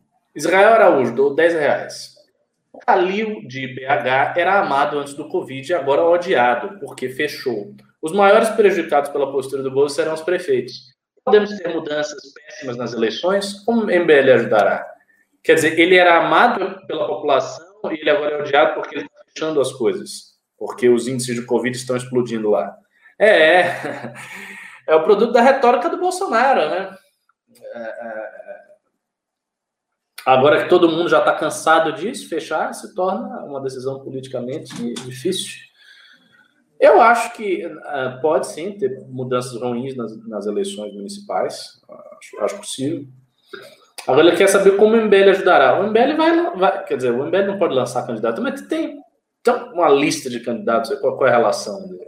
Tem, a gente vai lançar o Kim, vai lançar uma lista, todo, as pessoas físicas vão lançar listas, mas o MBL não pode. Olha, eu acho essa regra uma idiotice, sinceramente. Uma imbecilidade total. Mas não é, quer dizer, tem um movimento político aqui, você já sabe que é do MBL, ah, mas não pode falar, não pode falar. É um, é, é um país de idiotas, velho, com leis idiotas, feitas por idiotas, é, é só idiotice, velho. E aí, teve mais, mais pimba aí? Ô, deixa eu falar um negócio, ô, ô, Ricardo. Eu tô é, estudando muito sobre Idade do Bronze, né? É época que eu gosto muito, cara, muito legal. depois, é, depois queria uh, falar disso com, com você, mas jogar aqui uns assuntos interessantes, né? Sobre essa questão de economia mudar a cultura e cultura mudar a economia, né? É, de fato, você não acha que o argumento marxista de que a economia é preponderante é, procede? Porque assim, as eras humanas elas mudam completamente por conta dessas. Eu acho, não, mas eu, a, a, a, minha divergência com Marx não é quanto a isso. Eu acho que a tecnologia, tecnologia, técnica, é um extrato muito profundo de determinação da agência individual e da agência coletiva. Eu concordo. A questão é que eu acho que há um extrato mais profundo ainda, que nem os marxistas viram, nem os culturalistas viram, que é o extrato cósmico. As mudanças cósmicas, que promovem mudanças na mente das pessoas, na economia e tudo mais.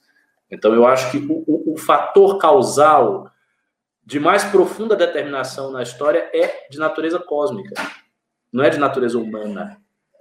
Essa, essa é a diferença. Por isso eu sou um tradicionalista. Porque a, a, a tese tradicionalista sobre a história é justamente essa. Então você tem uma mudança cósmica, que é universal em todas as camadas do ser, e essa mudança se reflete analogicamente em todas as esferas da realidade. Economia, tecnologia e todas as outras. Então a mudança cósmica, para mim, é que é a causalidade fundamental. E, e é, continuando nesse tema, enquanto ninguém manda pimbo, o Fernando R mandou 10 reais, não mandou pergunta. Porque eu olho, né, o que, que foi a revolução da agricultura, né? Ainda na Idade da Pedra, no Neolítico. Ah, mudou tudo. É um troço, insano, né? Mudou, Mudou tudo. tudo. Até simbolizações religiosas, simbolizações míticas começaram a aparecer cada vez mais instanciadas em vegetais, na, na, na, natureza como mãe, como doadora de frutos e assim por diante. Tudo por conta da evolução da legislatura. Então, sim, tem. E, e, e, esse lance do. A, a próprio entendimento do. do porque, assim, as religiões pré-agricultura, elas não tinham essa noção tão poderosa de astrologia ou astronomia, a gente pode colocar assim dos ciclos e tal, ou não? Como não, não, não. Mas assim, eu, quanto a isso, eu acho que as simbolizações mais universais, eu sigo muito o, o Micheliade, as simbolizações mais universais são uranianas. Todas as culturas, todas as tradições têm simbolismos muito arcaicos apontando o céu. Mas não o ciclo das estações, não é isso. É o céu. O céu, o, o alto e aqui. É, essa distinção, o alto e aqui. Isso é muito, muito velho e muito universal. Você encontra desde tribos africanas que têm mitos sobre o Deus do céu que esqueceu dos homens, e havia um Deus maior. Olha só, havia um Deus maior e havia uma conexão com esse Deus maior, e essa conexão se perdeu. E daí a religião teve que buscar outros deuses menores mas com a eterna saudade da conexão com aquele Deus do céu. Então, esse mito uraniano é uma coisa que atravessa tudo que é lugar. Eu acho que é um dos mais fundamentais. É o, mito uraniano, que é, no fim das contas, o princípio do monoteísmo, né? É, eu ia te perguntar, isso aí não é mais ou menos a mesma história da Adão e Eva? Do pecado original, da separação, da queda? Não exatamente, porque a, a noção da queda não, não, não, é uma separação, não é que o Deus deixou de olhar a humanidade, ao contrário, a presença de Deus na humanidade depois da queda é muito intensa, do ponto de vista monoteísta. Veja o caso do, de Israel, né, o povo, povo escolhido. Deus tem uma relação com Israel que é uma relação pessoal, íntima, presente em todas as fases da trajetória daquele povo o, o, o que essas religiões africanas têm é algo distinto. Elas têm uma relação de culto, né, de rito, com divindades menores, espíritos, ritos menores, e um apagamento da, do vínculo daquela cultura com os ritos uranianos, desse Deus maior que se foi, que se tornou, na, na expressão que o Michel Eliade usa, um, um Deus ocioso, um deus ocioso, né? um deus que. Mas na, na, nas religiões pagãs ali, grega, romana, germânica, no, nos próprios hindus, o deus do céu o principal ele é meio largadão. É. Pegando os menores, eles acabam cultuando os menores. É por isso que veio o monoteísmo. O monoteísmo, o, o, o, o, assim, o, o monoteísmo é, é o princípio de tudo para mim. Mas a afirmação explícita do monoteísmo e a, a rejeição né, drástica né, das divindades do panteão e a ideia de um culto ao único e ponto e a não mais qualquer outra coisa, isso é uma fase. O, o, o Ian Asman, que é um estudioso de religião, ele diz que é, é, é a segunda religião. Ele considera que a, a primeira religiosidade é essa religiosidade encantada, do mundo encantado, e a segunda é a afirmação desse princípio e de uma relação exclusivista com esse princípio, que é o que surge em Israel, no Islã, no cristianismo, de forma mitigada, porque o cristianismo não é totalmente monoteísta. Do ponto de vista, do ponto de vista islâmico, o cristianismo não é um monoteísmo puro. O catolicismo é politeísta, não é? Não, também não. Mas, Ricardo, o culto. Olha, gente, sou um leigo falando aqui, estou falando com um cara que manja bem mais o assunto. Você não acha que essa questão dos santos e o culto que tem a eles é uma coisa. Assim, é uma denominação. Eles cumprem o papel, por exemplo, do, do, dos deuses menores, divindades menores nas religiões politeístas. Alguns são até adaptações. Não, é, assim, veja, o, o, cristianismo na Europa se difundiu em um, um terreno pagão. Então, naturalmente, houve muitas apropriações e transformações simbólicas. Então, por exemplo, é, em certos lugares onde se cultuavam Deus, o que, que os cristãos fizeram? Eles destruíam os altares pagãos e colocaram ali relíquias de um santo. e o local passou a ser um local de peregrinação para cultuar as relíquias do santo. Então, essas substituições práticas ocorreram com bastante frequência. Mas a existência dos santos e, e de um culto em torno dos santos é comum a, a, todas as tradições. É muito forte no Islã, por exemplo. E o monoteísmo do Islã é afirmado de maneira radical, drástica. E ainda assim você tem culto aos santos. Você tem, por exemplo, um negócio no Islã que se chama de ziara. A ziara é a peregrinação que você faz para a tumba de um santo iluminado. E você vai lá rezar. E tem vários e vários mausoléus de santos. Mausoléu dos Sheikh Waliullah Delal e de Ibn Arabi, Shah Naqshband, uma porrada. Isso, isso você acha, por exemplo, quando um cara vai, faz. Você tem, por exemplo, orações específicas para santos, pedidos específicos. Existem hum. coisas similares até a certo tipo de sacrifício e oferenda para hum. alguns santos. Hum. Tá? E santos com, com, vamos dizer assim, com uma atuação funcional para determinados temas. Hum. Eu olho para isso, estou olhando aqui, não estou olhando a doutrina. Ah, do... sim, sim, sim. A, a, relação que as pessoas têm com eles é uma relação praticamente igual que você tem no hinduísmo. Mas é diferente, porque, veja, o, o, o poder dos devas no hinduísmo é um poder deles. Eles têm uma existência que é intrinsecamente superior e mais maravilhosa do que a existência humana. Os santos não.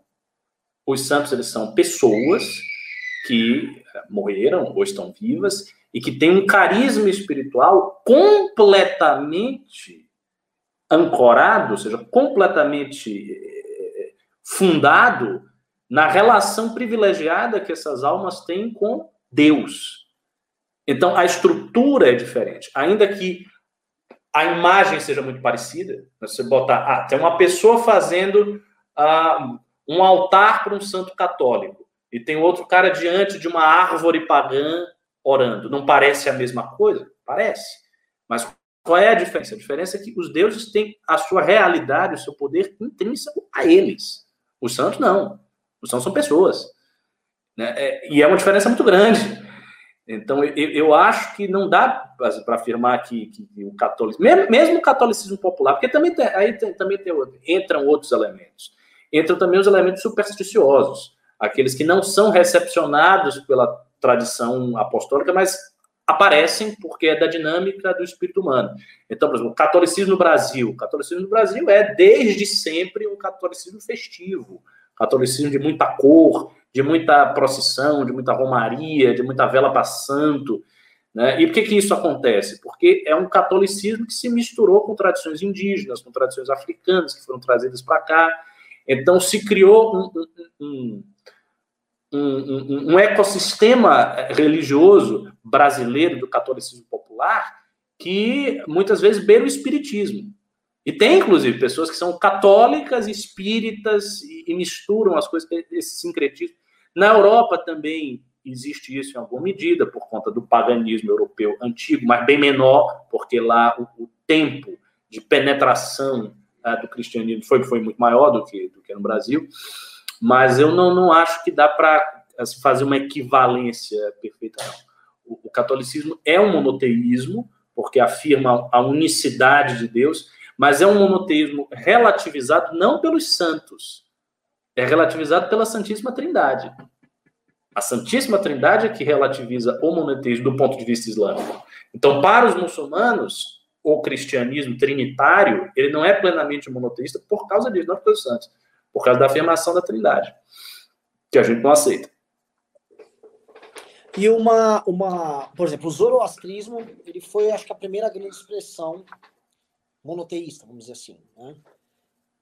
Sim, sim, sim, sim, porque, porque havia uma, uma entidade superior aos dois princípios duais, Zervané Akerene, a entidade da eternidade. Agora, alguns intérpretes do zoroastrismo dizem que Zervané Akerene foi uma adição posterior.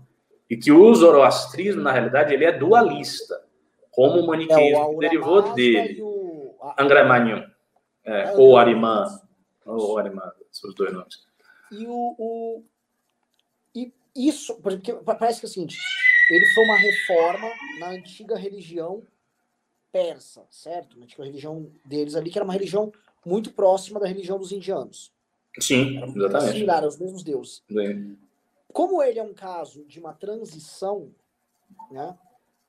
Não sei se teve outras. Não dá para falar, por exemplo, que o Islã é uma transição das religiões tribais do. Não, não. Do o, o Islã é uma revelação autônoma, autóctone. Né? E, o, e que o, o, o, cristianismo seja uma inovação sobre o judaísmo também. Ele pode até ter o, o ancorado o judaísmo, mas o judaísmo já era monoteísta tal. Agora, é, essa transição e essa tendência, por que, que você acha que essa tendência aconteceu? Foi, você começa a ter, por exemplo, o budismo, de certa maneira, também é uma espécie de uma. Ele se acha de um caráter mais tribal, étnico, e ele tenta buscar um caráter mais universal. Procede isso ou não? No, no caso do budismo, é, então, no caso, no caso do budismo é, é, é um pouco complicado, porque o, o, o Sanatana Dharma Hindu, ele não é exatamente nem étnico, nem geográfico. Ele se torna geográfico quando, quando aquele povo vai para aquela região da Índia e toda a geografia sagrada do hinduísmo a cartografia dos templos e toda a geografia se torna a geografia da Índia, do solo da Índia.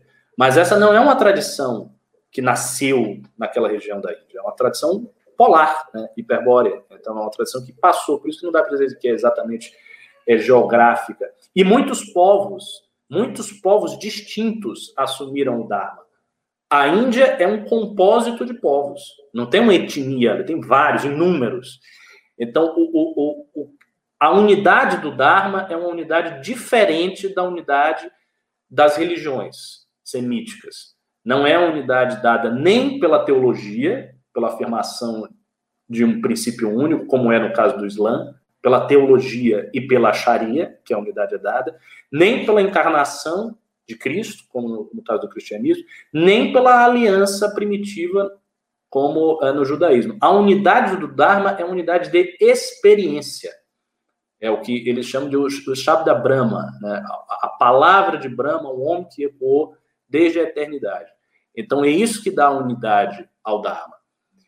O, a, a, rigor, o Dharma não é nem uma religião, é um conjunto de religiões, distintos, com escrituras distintas, às vezes inclusive incomunicáveis. Então, e por, por, exemplo, eles consideram, os, os hindus, que os Vaishnavas eles têm uma religião própria, porque eles têm escritos próprios, eles têm de, o culto deles é um culto deles, o Vishnu é o Deus supremo para eles. Já para os Shivaitas, Shiva é o Deus supremo, para outros é outro que é o Deus supremo. E isso, assim, para o espectador ocidental é uma loucura. Quando os ingleses chegaram à Índia, não entenderam nada, eles ficaram absolutamente perplexos, criaram várias teorias mal, mal explicativas, porque eles queriam forçar o Dharma a, a uma analogia com o cristianismo. E não dá que foi a mesma coisa que aconteceu com os muçulmanos. Quando os muçulmanos invadiram e dominaram a Índia, eles tentaram forçar uma analogia do hinduísmo com o Islã. Então a pergunta de todos os eruditos muçulmanos era: mas qual é o texto sagrado de vocês? Qual é o equivalente do Corão?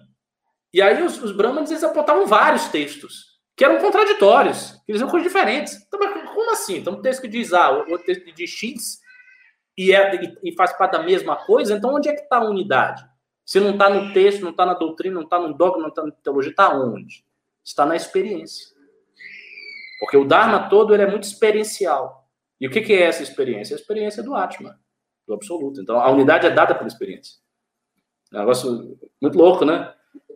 É, é um negócio para a gente, se for trabalhar com os padrões que a gente tem, é incompreensível. É incompreensível. Você tem que, você tem que quebrar umas estruturas é. mentais para entender aquilo ali.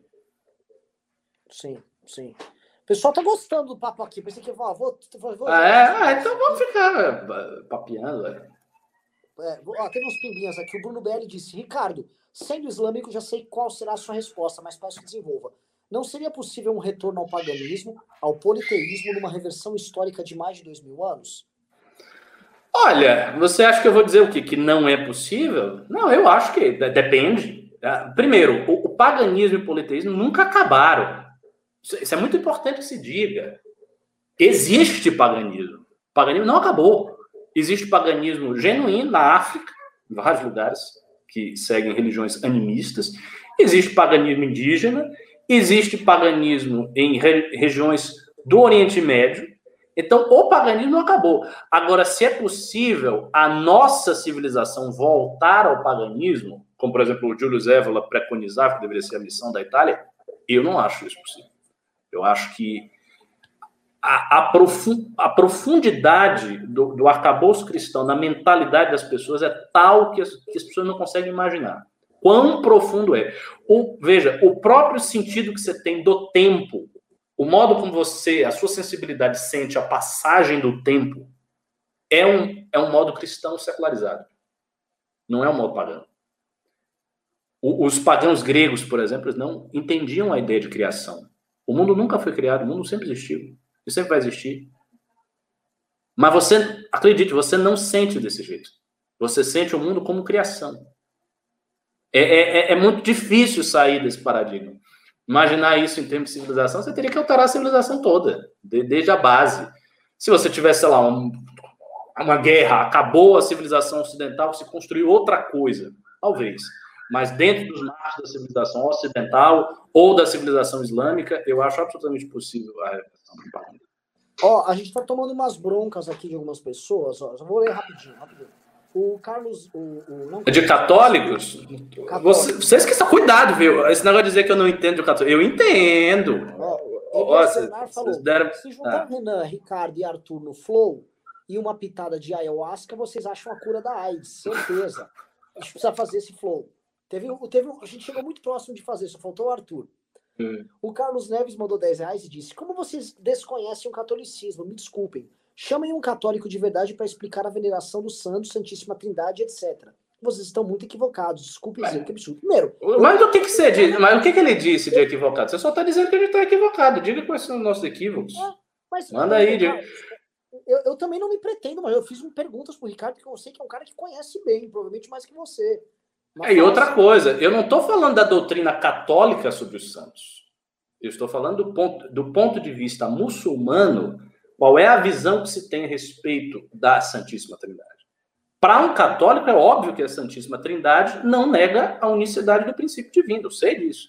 Boécio escreveu, na Antiguidade Cristã, um texto chamado De Trinitate. Agostinho também escreveu um texto cujo título é o mesmo, tentando mostrar que a Santíssima Trindade era uma possibilidade lógica e que ela não negava a afirmação de Deus como uma unicidade perfeita, unidade perfeita, singular, etc, etc, sem, sem, sem, sem estar no tempo, sem estar no espaço eterno, presença simultânea de todos os tempos.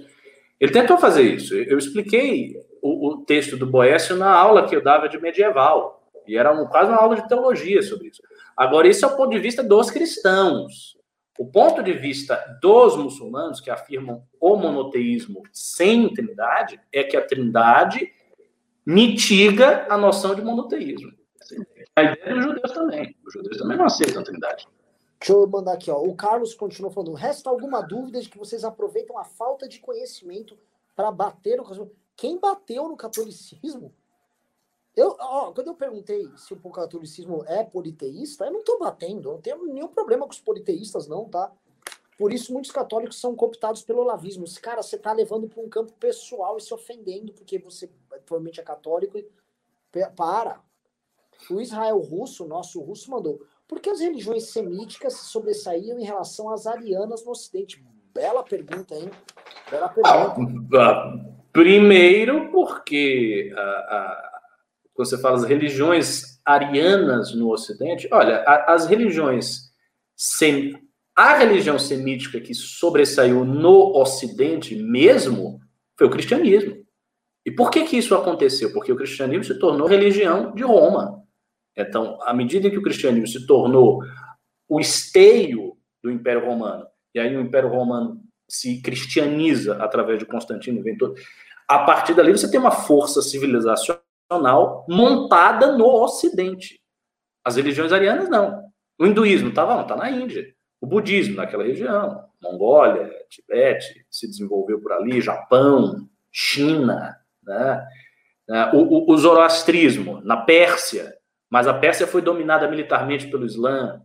Então, não teve essas religiões arianas no Ocidente. As religiões antigas, anteriores ao catolicismo do Ocidente, eram as religiões dos povos ameríndios, dos maias, dos astecas, tal, foram derrubados, e, e os paganismos, obviamente os paganismos europeus, que foram vencidos pela força do cristianismo. E aí a pergunta que você pode fazer é, mas por que, que o cristianismo teve força para vencer os paganismos europeus? Essa é uma grande pergunta. Por que que isto ocorreu?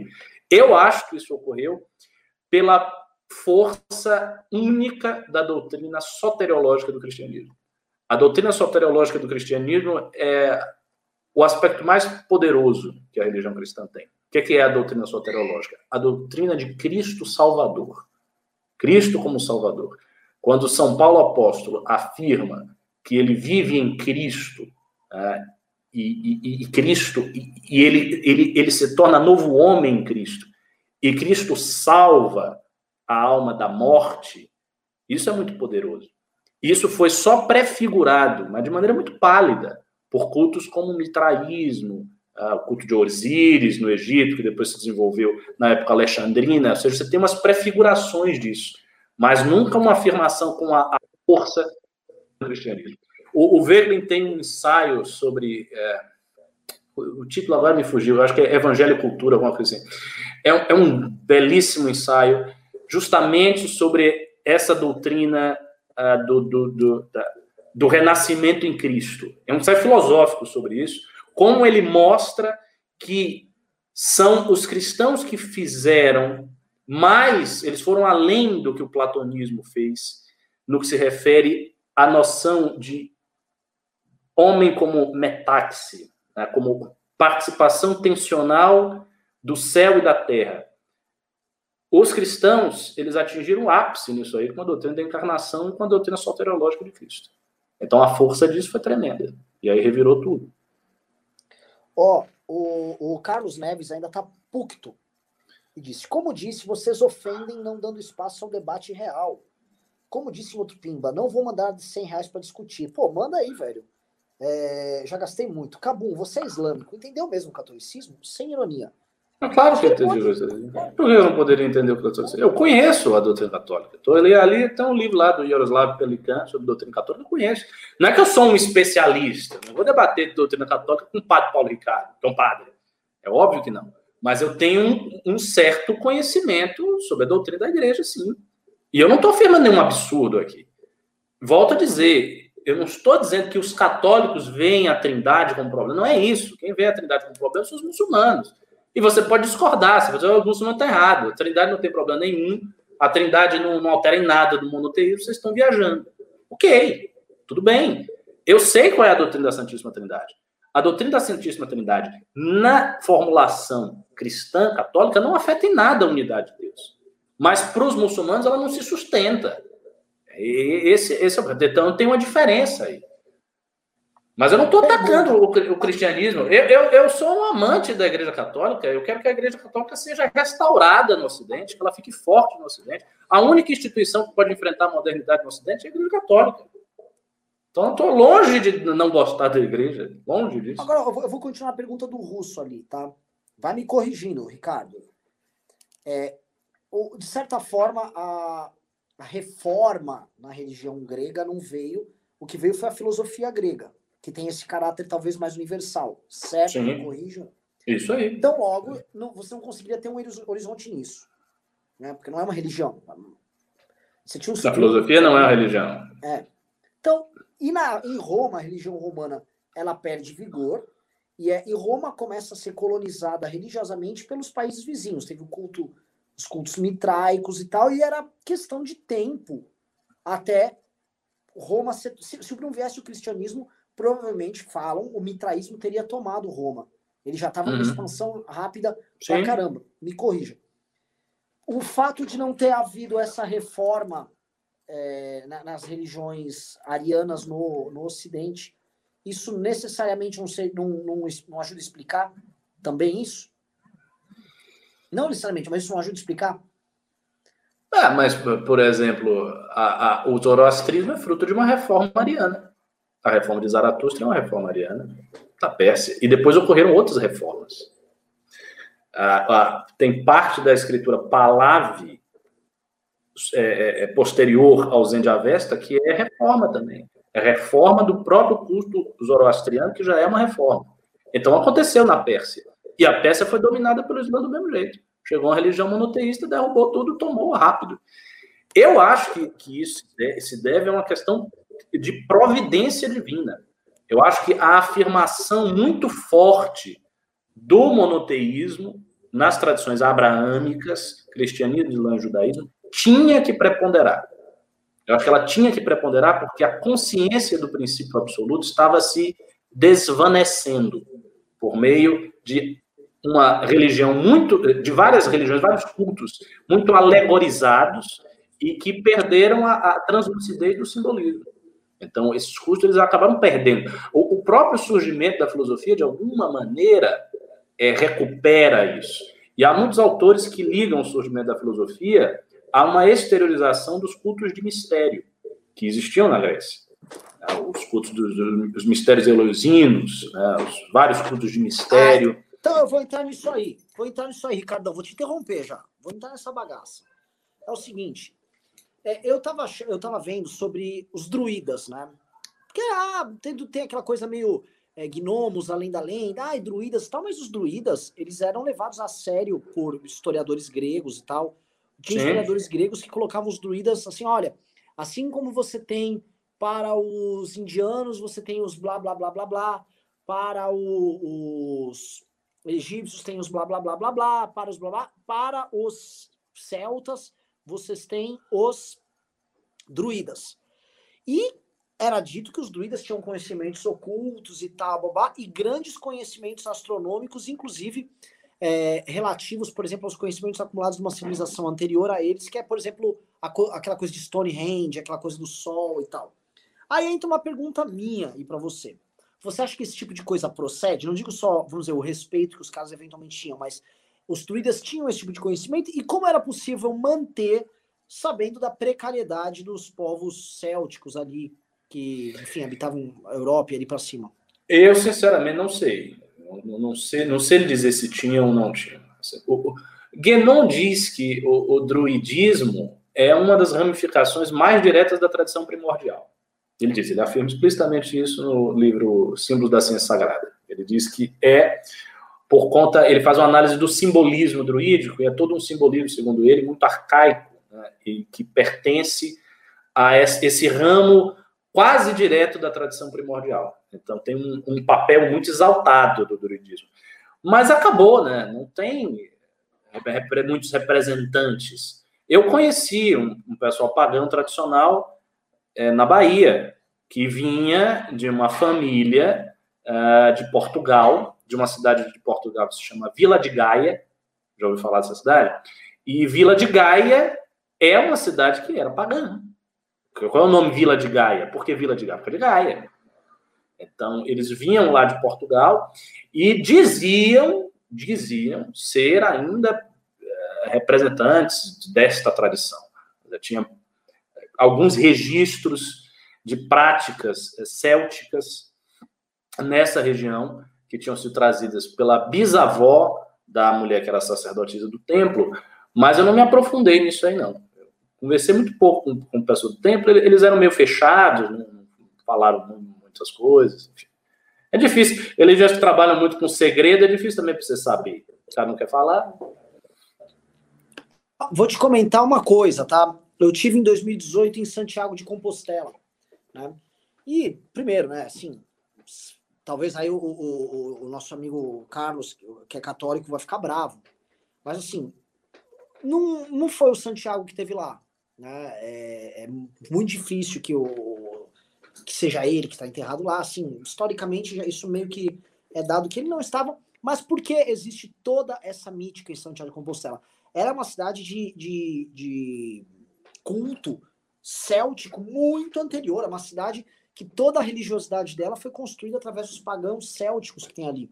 E a gente tem que lembrar que os celtas que estavam em Portugal, na Espanha, especialmente ali naquela região da, da dos, ai meu Deus, da, da Galícia, são os mesmos celtas que também estavam na Inglaterra, por exemplo. Sim. Então sim, tem, sim. tem toda uma conexão. Os celtas é, é muito engraçado porque é, são os únicos dos povos ali pagãos europeus que, por exemplo, não mantiveram a língua, tirando a Irlanda.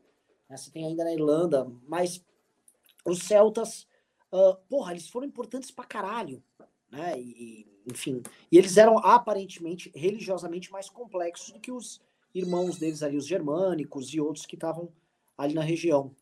É, é... Outro que eu acho muito estranho, sabe? É um país que eu tive e ia comentar disso. A, essa live tá bem. Isso aqui tá um flow podcast. E como tem 800 e poucas pessoas que não vão embora. É, vamos, vamos falando aí. É, eu, eu, eu ia colocar aqui para você. Eu tive na Lituânia, né? E é o seguinte: ela, ela, teve uma. É, assim, é um país muito católico. É, e é um país que é, teve uma, uma cristianização muito tardia. Lá pro meio, pro fim da Idade Média, assim, foi bem tardio, foi bem traumático.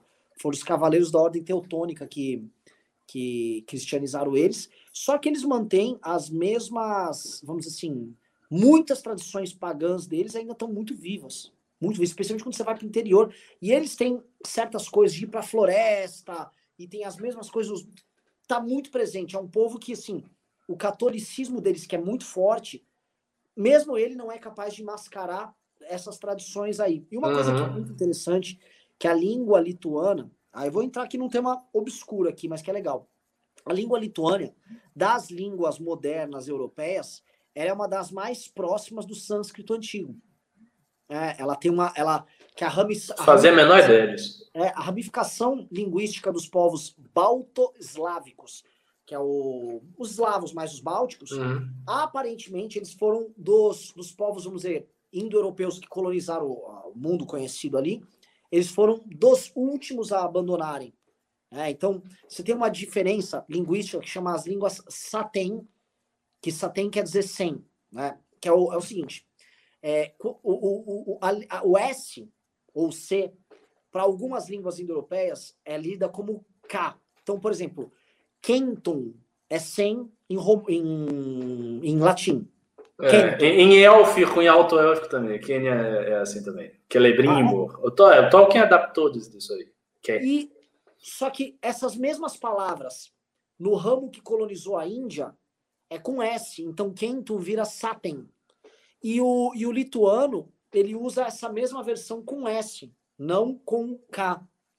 E, e os eslavos também, muito. Então, você tem essa, essa diferença, essa ramificação e eles cultuam deuses no paganismo deles muito similares a deuses uh, indianos védicos dos mais antigos.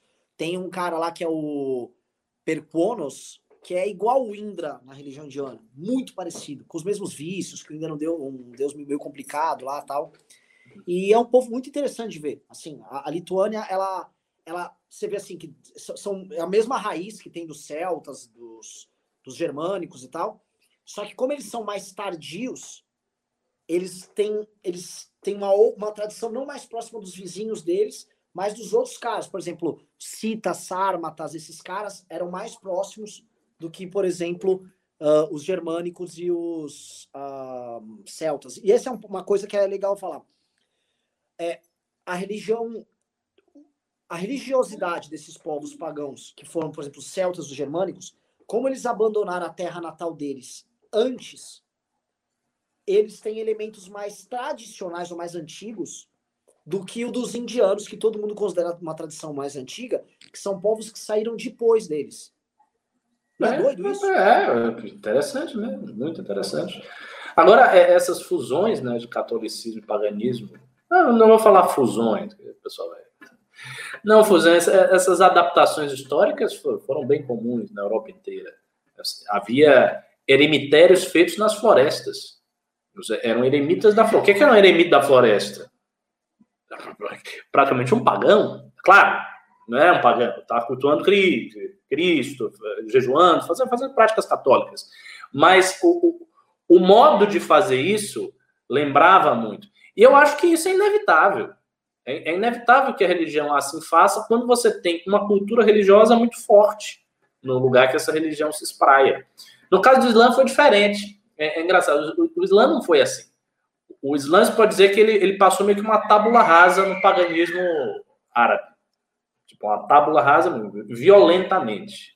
É, tem uma, uma, passagem do general Khalid ibn Walid que tinha uma, uma deusa que, que, era cultuada na época, tinha uma sacerdotisa que incorporava, como se fosse uma espécie de oráculo.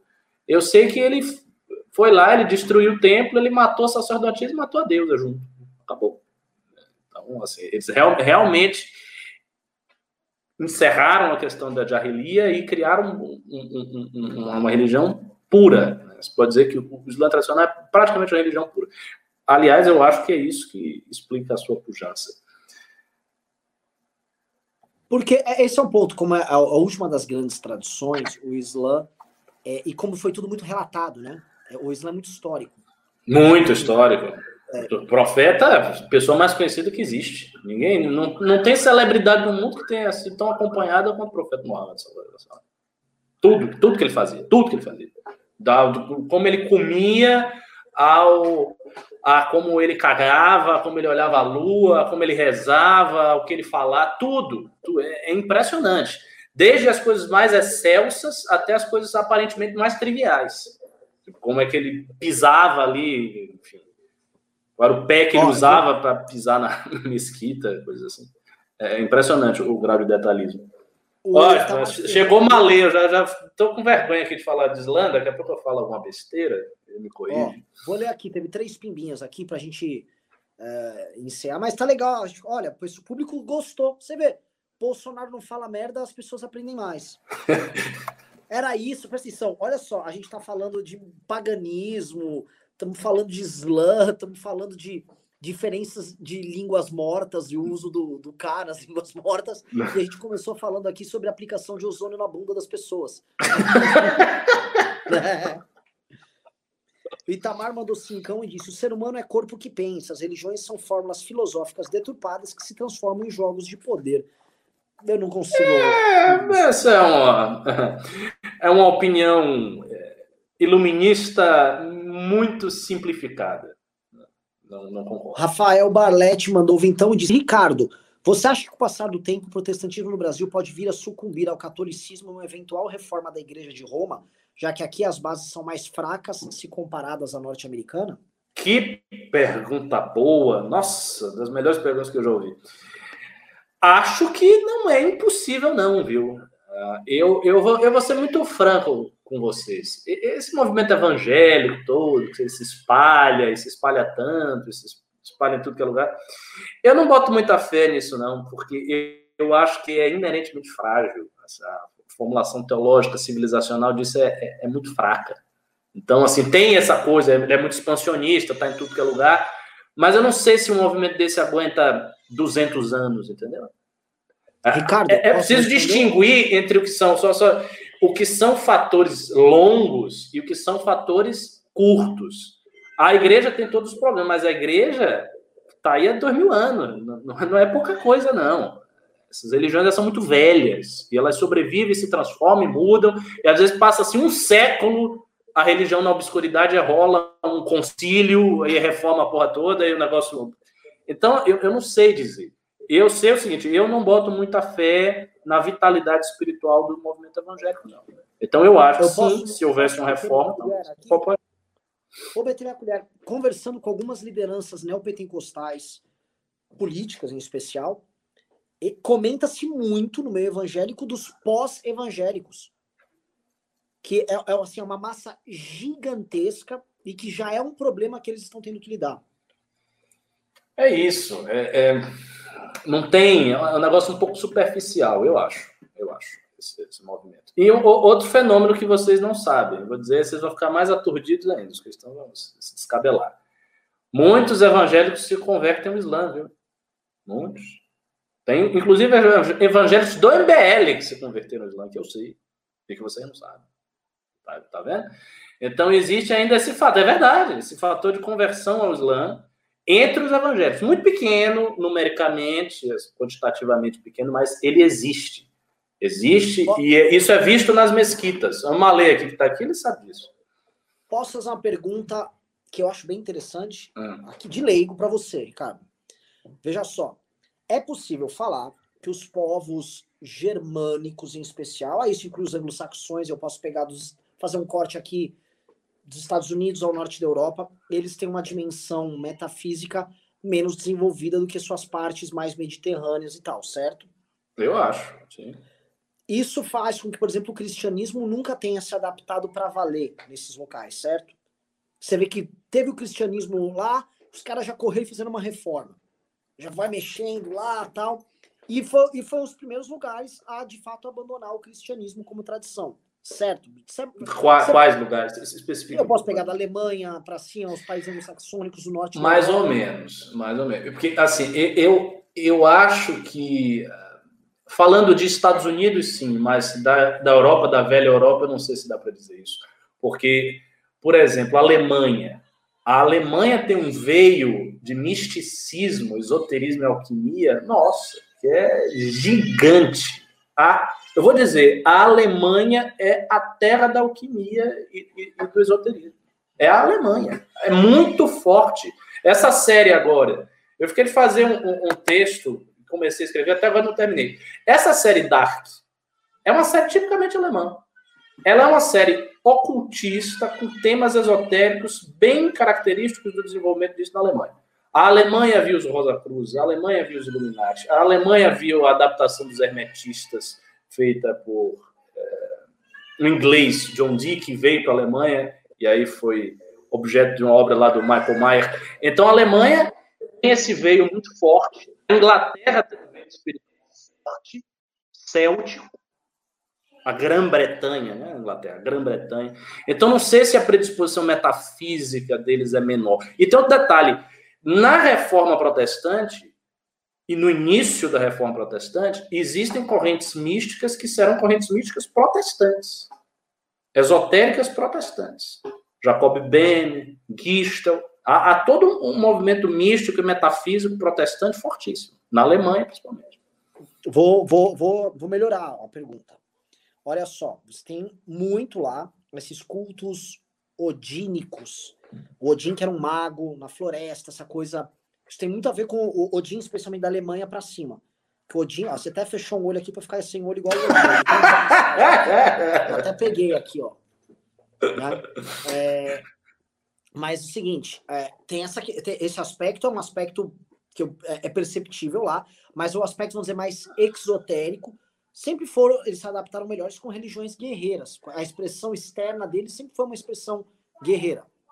Sim. Diferente dos do sul, é, é, é, não é igual. Eu não consigo ver. Tanto que o. o não, é diferente, eu concordo com você, mas não sei se é uma questão de predisposição metafísica. Por exemplo, eu não sei se dá para comparar a predisposição metafísica da Espanha com a predisposição metafísica da Alemanha e dizer que na Espanha é mais. Eu, eu, eu, acho que não, não dá para fazer essa, essa comparação. Mas que tem essa diferença, sim, isso tem, isso é verdade. Olha, só rapidinho, o, o, o Bruno da Silva mandou 1036 disse: Obrigado pela discussão, pois sou cristão e isso contribui para respeitar os igrejas. Muito bom. O Vanderlei Pereira mandou um cincão e disse: Ricardo, você já leu o livro de Provérbios? Se leu, o que achou? O Renan tem um rapaz reclamando que o Pimba dele não foi lido. O nome dele é Carlos Neves. Qual Pimba? Manda ele escrever. Ah, eu, eu, já li, eu li, eu li a Bíblia a praticamente toda. Toda a Bíblia. Eu só não li aquela parte de números, não sei o que, quando começa a ficar descrevendo muito, ah, você tem, tem quanto negócio de boi, tem quanto negócio. Aquilo ali é muito chato. Mas a, a parte poética, provérbios, livro de sabedoria, salmos, eu li, é belíssimo. Eclesiastes. O meu livro favorito mesmo na Bíblia é o Apocalipse. Tirando o Apocalipse, é o livro de sabedoria, que está só no cânone católico, não está no cânone protestante, e o, o livro do Eclesiastes que eu acho formidável. Maior expressão, maior expressão do pessimismo cristão de toda a história é o livro do Eclesiastes. Brahms, quando está no final da vida, já para morrer, escreveu os quatro leads, as quatro canções mais bonitas da, da toda a composição dele. Três delas eram sobre versos do Eclesiastes. Se vocês puderem ouvir, ouçam que vale a pena. Brinco civilizacional, Vier Tasles Gesang. Quatro canções sérias. Brahms. Era legal você escrever aqui no chat para botar para a galera. É, o, o, só ler rapidinho aqui, ó. O Malel Brasília perguntou: Ricardo, pode falar um pouco sobre a doutrina do Uno entre os gregos? Como ele pode ser visto no contexto das tradições gregas pagãs? Segura, que eu vou ler os outros aqui, que tem alguns, para não perder que são Pimba Some, tá? Depois dele teve o Rafael. Uh, não, deixa eu pegar. Eu vou ler um Pimbinha de 5. Uh, é, indica um livro sobre mitologia nórdica. Só li o do Neil Gaiman. Porque Odin tinha vários nomes. Porque tinha vários nomes, natural. Ele é um Deus supremo, ser conhecido por vários nomes. Né? É ele vinha sob a forma de velho, sob a forma de corvo. É. é o, eu não sei se ele está falando porque é o Wotan para alguns. É, ah, sim. É, adaptações nacionais. Mas responde uma lei aí. Então, ô Malê, você, você devia vir para cá para responder, pô. você sabe mais do assunto do que eu. Mas a questão do uno entre os gregos, é, o, o, o que aconteceu foi o, o seguinte, né? Em, em, Platão, especialmente num diálogo tardio de Platão chamado Parmênides, existe. A, a, ele, ele, ele começa a afirmar a doutrina da, da unidade, né? e ele vai então discutir a questão da mesmidade, da diferença, da igualdade, sempre a partir do ponto de vista das formas, né? A forma do mesmo, a forma da diver, do diverso, a forma do múltiplo e a forma do uno.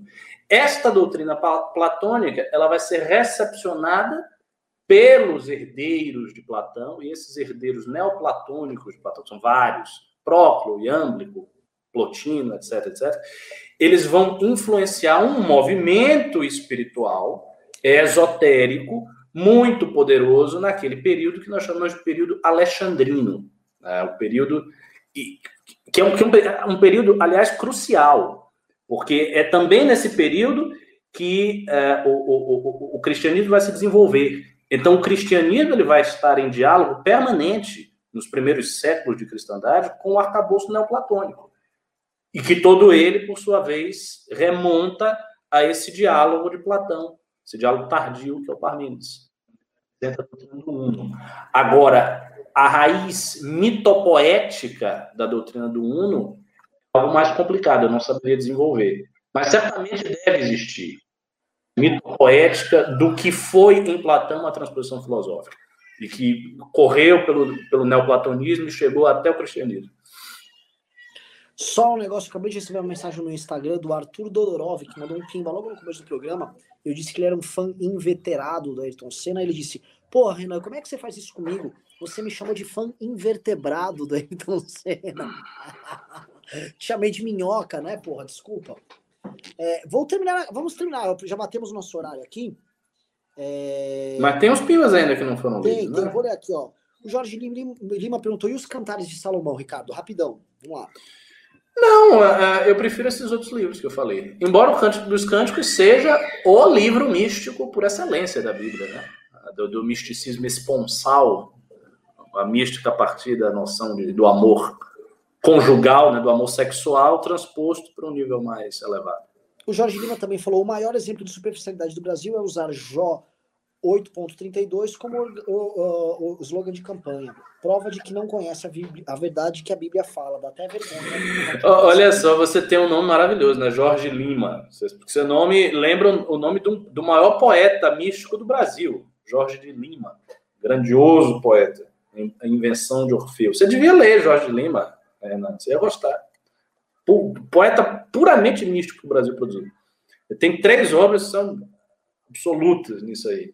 Tônico e Consútil, anunci, é, Anunciação e. Oh, putz, o título todo. É, acho que é aparecimento, Anunciação e Aparecimento de Miratelli, uma coisa assim, e Invenção de Orfeu. São ó, três porradas poéticas. O Rafael Barlatti mandou 20 disse: há muito tempo a Igreja Católica não se coloca de frente na política como os evangélicos. Você acha que, eventual pé na porta, a igreja pode vir a tomar um poder político que surpreenderia os evangélicos e suas lideranças? Tomar o poder político? Não, só se tivesse uma reforma muito, muito, muito vasta da Igreja Romana, com a reorientação total da Igreja. Agora, veja bem, não é bem verdade que a Igreja está tão afastada da política quanto os evangélicos. Você não, você não pode olhar a coisa assim, nos últimos 10 anos ou dos últimos 15 anos. A Igreja tem influência política. A, a Igreja foi muito influente, por exemplo, na democracia cristã, que recuperou a Alemanha no pós-guerra foi que? Anos 50, anos 60. A igreja, nos anos 30, 40, então nem, nem se fala. A igreja era influente politicamente tudo que é canto. Tinha vários partidos, inclusive. Tinha partidos católicos na Áustria, católicos na Alemanha, partido católico na França. Tinha ação católica em tudo que é lugar. Eu acho que o recuo político da igreja é uma coisa de algumas décadas. Pode voltar, pode voltar a avançar. E mesmo assim não é homogêneo, depende do lugar. Show. Terminando aqui, teve mais uns pimbolitas. O Augusto Mendes falou: não leu meu tweet. Cara, não li seu tweet. O Bruno da Silva disse: diz pro Ricardo, bora vozão. Uh... O Carlos Neves falou: MBL, deixaram de ler uns três ou quatro filmes que eu dei. Eu não vi, cara. Deixa eu te falar. Eu tô lendo da. Eu acho que tem aqui. Eu, eu, acho que eu tô lendo aqui. Uh... Não estou. Ah, aqui. Carlos Neves, dou cinco reais. Não, estou puto, não é. Este é para o chat. O movimento é liberal e quero ver tabu. Não vale ficar fazendo monólogo. Ah, eu toparia tranquilamente uma conversa sobre teologia com raso. Mas veja, eu acho que você está me interpretando mal. Eu, eu, não estou atacando o catolicismo. E eu não iria debater com raso para tentar convencê-lo do Islã. Isso não faz sentido. Eu não, não vou tentar converter ninguém, nem, nem atacar ninguém. Se eu, se eu fosse ter uma conversa sobre a de teologia, eu falaria do jeito que eu estou falando aqui, de maneira amistosa. E, e, volto a dizer, não estou criticando o catolicismo. É contra o cristianismo. E é verdade, eu não estou sendo hipócrita. Isso, como um leitor de autores tradicionalistas por muitos anos, as diferenças religiosas elas não têm é, o caráter de tensão, é, como é que eu posso dizer, prosélita que as pessoas geralmente atribuem essas diferenças. Eu não sinto desse jeito. Conhecer seu limite. Não fique com raiva de quem apoia e questiona você. Já levantei essa discussão nos grupos do MBL também. Eu também não fiquei com raiva de você. Eu não fico, ninguém tá com raiva. De boa aqui. Axis 32 ou 5 reais. Ricardo, ansioso pela sua live no MBL News na sexta. Vai ser um perennialista versus ocultista? Olha só. Israel Russo. Ah, o Russo é ocultista? Ah, o pessoal neo-illuminati é sempre esquisito. Guénon versus Crowley, a batalha final. É, a batalha final com Crowley é complicado. Eu não entraria na batalha com Crowley, até porque o Crowley fez uma, uma coisa famosa na vida dele, que foi roubar a mulher de um famoso tradicionalista. O Crowley comeu a mulher do Ananda Marazomia. É, pois é, sabe disso aí entre magos, feiticeiros e perennialistas. Augusto Mendes, do cinco reais. Professor do Ricardo, fala sobre as cruzadas. Assunto muito extenso, eu nem tenho tanto para falar sobre, sobre isso. Eu sei o seguinte: no mundo islâmico, as cruzadas não significaram o que elas significaram no cristão. Para o mundo cristão, foi meio que uma tomada de consciência civilizacional, foi algo grande, é, muita peregrinação na época das cruzadas, surgiu um, um, um, um, novo rumo de peregrinação, que era a peregrinação ao Santo Sepulcro. Nada disso atingiu a essência do mundo islâmico. Para o mundo muçulmano, as cruzadas não significaram nada. Foi tipo, uma luta num ponto muito específico do império muito vasto. O que foi mesmo um acontecimento tremendo foi a invasão mongol. Essa sim, essa produziu é, impactos psicológicos, coletivos e, e políticos gigantescos no, no, no, mundo islâmico, porque foi responsável por derrubar um califado. Então, um califado morreu por conta disso. As cruzadas não, as cruzadas não alteraram nada na, na fisionomia do mundo islâmico. Aliás, esse é um ponto que posso falar. Eu não vejo ninguém falando sobre isso. As invasões mongóis, porque parece que uma coisa muito antiga não é antiga, não. Não, medieval. O canato, o canato da Crimeia durou pra caralho. É, é na Ucrânia. Tinha um Khan na Ucrânia. Gigante, um cara imenso. Gigantesco. Um troço. O Tamerlão matou todo mundo. Acho que é o maior matador da história da humanidade. Não, é Gengis Khan. É o próprio Gengis Khan o maior matador. Matou mais que o Tamerlão? Mais do que, mais do que Stalin e do que Mao Tse Tung, somados, em termos proporcionais. Foi o maior, maior acontecimento a invasão mongol resultou em 40 milhões de mortes, segundo algumas estimativas. Naquela época. É um troço. Assim. Não, é um troço é, avassalador. Uma tragédia, né? sim, sim. Foi uma, foi uma coisa absurda. As cidades que Gengis Khan matava toda. Matava a cidade inteira. Trucidava todas as pessoas. Porque a ideia, eles tinham uma ideia assim, uma ideia assim, demoníaca, né? Mas funcionava, né? Que era o seguinte, era levar o terror. Então, se as populações, mesmo populações guerreiras, ficassem com tanto medo que não conseguissem reagir, eles seriam derrubados.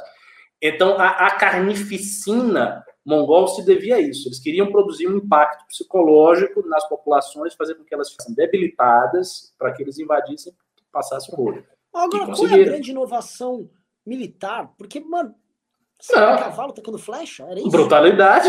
É, força bruta, irmão. Mas um exército bem montado, organizado, não era capaz de segurar esses caras? Eu não, eu não sei. Assim, eu não sei, não sei descrever. Alguma vantagem certamente eles tinham, porque se conseguiram fazer isso. Alguma vantagem talvez fosse a velocidade. Número, cavalo, talvez. Não sei, não sei, não sei. O que eu sei é o seguinte, ali aquela região ali que onde eles vêm, esse meio lá da Rússia, perto da China, esse lugar só, só tem gente escrota, tá?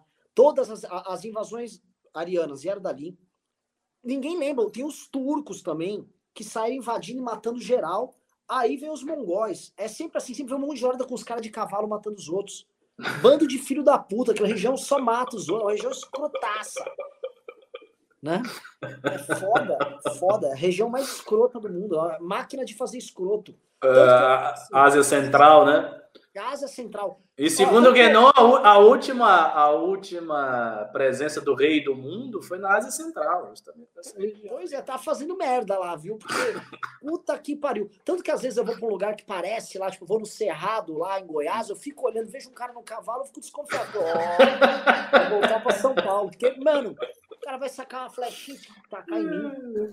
Ó, o Itamar Ferreira mandou 10 reais e disse: o pensamento pode ser iluminista, mas a ciência cada dia desvenda um pouco mais os segredos do cérebro, da vida e do universo. O caos e a entropia é a verdadeira ordem do universo, que não é cósmico. Que nada, amigo. Esse paradigma de ciência aí explicativa, poderosa, levando a razão, isso já acabou. Ciência já era. Ciência nem, os caras nem sabem o que estão fazendo. Acredite, a ontologia, a ontologia em física é a coisa mais insana que você pode imaginar. Os caras não têm a menor ideia mais do que são as entidades que eles lidam. As teorias avançaram no formalismo matemático tal que todos os critérios partiram. Não tem, tem só de teoria da verdade deve ter bem, pelo menos, famosa umas 30 teorias da verdade, uns 15 ontologias. Então, a, o, o modelo de ciência funcional já, já é uma coisa muito, muito, muito estranha, muito estranha. Não tem mais essa aderência do jeito que você está falando. O Malel Brasília mandou 10 reais e disse: Renan, conseguiu fazer Ricardo falar dos poderes espiritual e temporal. Hein? Pois é, você viu só na maciota aqui, só no. Bom momento, pois voltou a fazer sentido. Um dos potenciais do MBL é se tornar uma força cultural, não só política. Olha, eu fico feliz porque assim, hoje foi um programa que eu ia desistir no começo. Por quê? Tá dando pau, a tela tá preta para mim aqui até agora, tá? Dando pau, tá? Falei, vou desligar. Mas é o seguinte, papo foi excelente, foi muito legal. Uh, deixa eu ver quem mais teve. O Augusto falou: era opinião sociológica não religiosa, não sei. Se trata, João Lucas falou: Ricardo, não me interprete mal, mas o fundamentalismo dentro do islamismo não chega a ser mais danoso que o fundamentalismo de outras crenças? Vai Hoje, com certeza. Hoje o fundamentalismo. Por, por quê? Qual é a grande diferença? Hoje, o fundamentalismo islâmico, o radicalismo, ele é armado. Então, são grupos armados, poderosos, que matam muita gente, que influenciam decisões políticas de países inteiros, podem tomar países, como o ISIS quase fez com a Síria. Então, sim, agora, você precisa colocar as coisas no seu devido contexto, porque na época da, da, anterior às reformas iluministas na Europa, nós tivemos inúmeras guerras religiosas. A Europa cristã ela foi sacudida por inumeráveis guerras religiosas, até a maior de todas elas, que foi a Guerra de 30 Anos, de 1618 a 48, que matou nada mais, nada menos que um terço da população europeia, constituindo-se, portanto, o evento de morticínio religioso na história moderna, incluindo tudo que aconteceu no Islã. Isso foi a Guerra de 30 Anos. E aí, depois da Guerra de 30 Anos, o que você teve? Você teve a formação dos Estados-nação, uma ordem social iluminista. Veja, o iluminismo ele veio num contexto de brigas, de disputas religiosas cruentas, violentíssimas. E, e por isso fez tanto sentido, e por isso que teve tanta força o apelo iluminista, aquela retórica da tolerância, porque era realmente um mundo dividido por facciosismos religiosos violentos. E terminando aqui, tá? Uh o Rafael Barlatin, para encerrar, falou: Ricardo, pergunta que não quer calar. Henrique Cristo ou Messias o Minto? KKK, só para descontrair e lembrar que o Brasil produz cada coisa que. Ah, muito mais o Henrique Cristo. O Henrique Cristo é gente boa. É. O Jair Bolsonaro é o cara que está aí prejudicando as pessoas. Exato, o Henrique Cristo, ele sabe, como ele sempre diz, eu sou Cristo, mas também não faço milagre, né? Ele tá, deve estar tá com a mascarazinha, não vai bom. tomar ozônio. Esse aí tá meio, ó, certinho. Ricardão, muito obrigado pelo programa, foi muito divertido. Não sei quando deu de pimba, tá? Mas foi, foi legal responder as perguntas. Um programa, vou lembrar, que eu ia desligar. Ah, e só falando, aqui rapidinho. Tem um cara me xingando aqui, o. Cadê ele? Aqui o. Cadê, cadê, cadê? O Augusto Alves, ele tá falando que eu sou xenofóbico contra. Você? Amigo, quem é a figura mais conhecida do MBL? É um asiático, pelo amor de Deus. Como é que um, um, um cara xenofóbico ia convidar o Kim para ter o destaque que tem no MBL? Não, é foda, é foda. Galera, muito obrigado. Amanhã, acho que o YouTube não está com esses problemas, não foi conosco, foi com o YouTube. Um beijo e abraço a todos. Ricardo, mande seu tchau. Até mais. Seguinte, a aula de hoje para os pros membros do MBL vai rolar às 10 horas. Vai ser uma aula especial. Eu vou tocar violino, eu vou tocar as coisas que vocês querem, eu vou conversar. Vocês vão perguntar sobre o curso, como vai ser. É o seguinte: essa vai ser a última aula nesse modelo. E a partir da próxima semana, as aulas que eu der, ou eu vou gravar para ser a segunda do app, porque eu já tenho a primeira, ou eu vou dar em live. E a partir daí, todas as aulas que eu estou dando quartas-feiras, eu vou transferi-las para, no, para o app. E aí vai ser uma aula redonda, enfim, mais formal do que vinha acontecendo. Então é isso. Até mais, me sigam aí no Twitter, arroba Ricardo, underline, Tchau, tchau. Fui!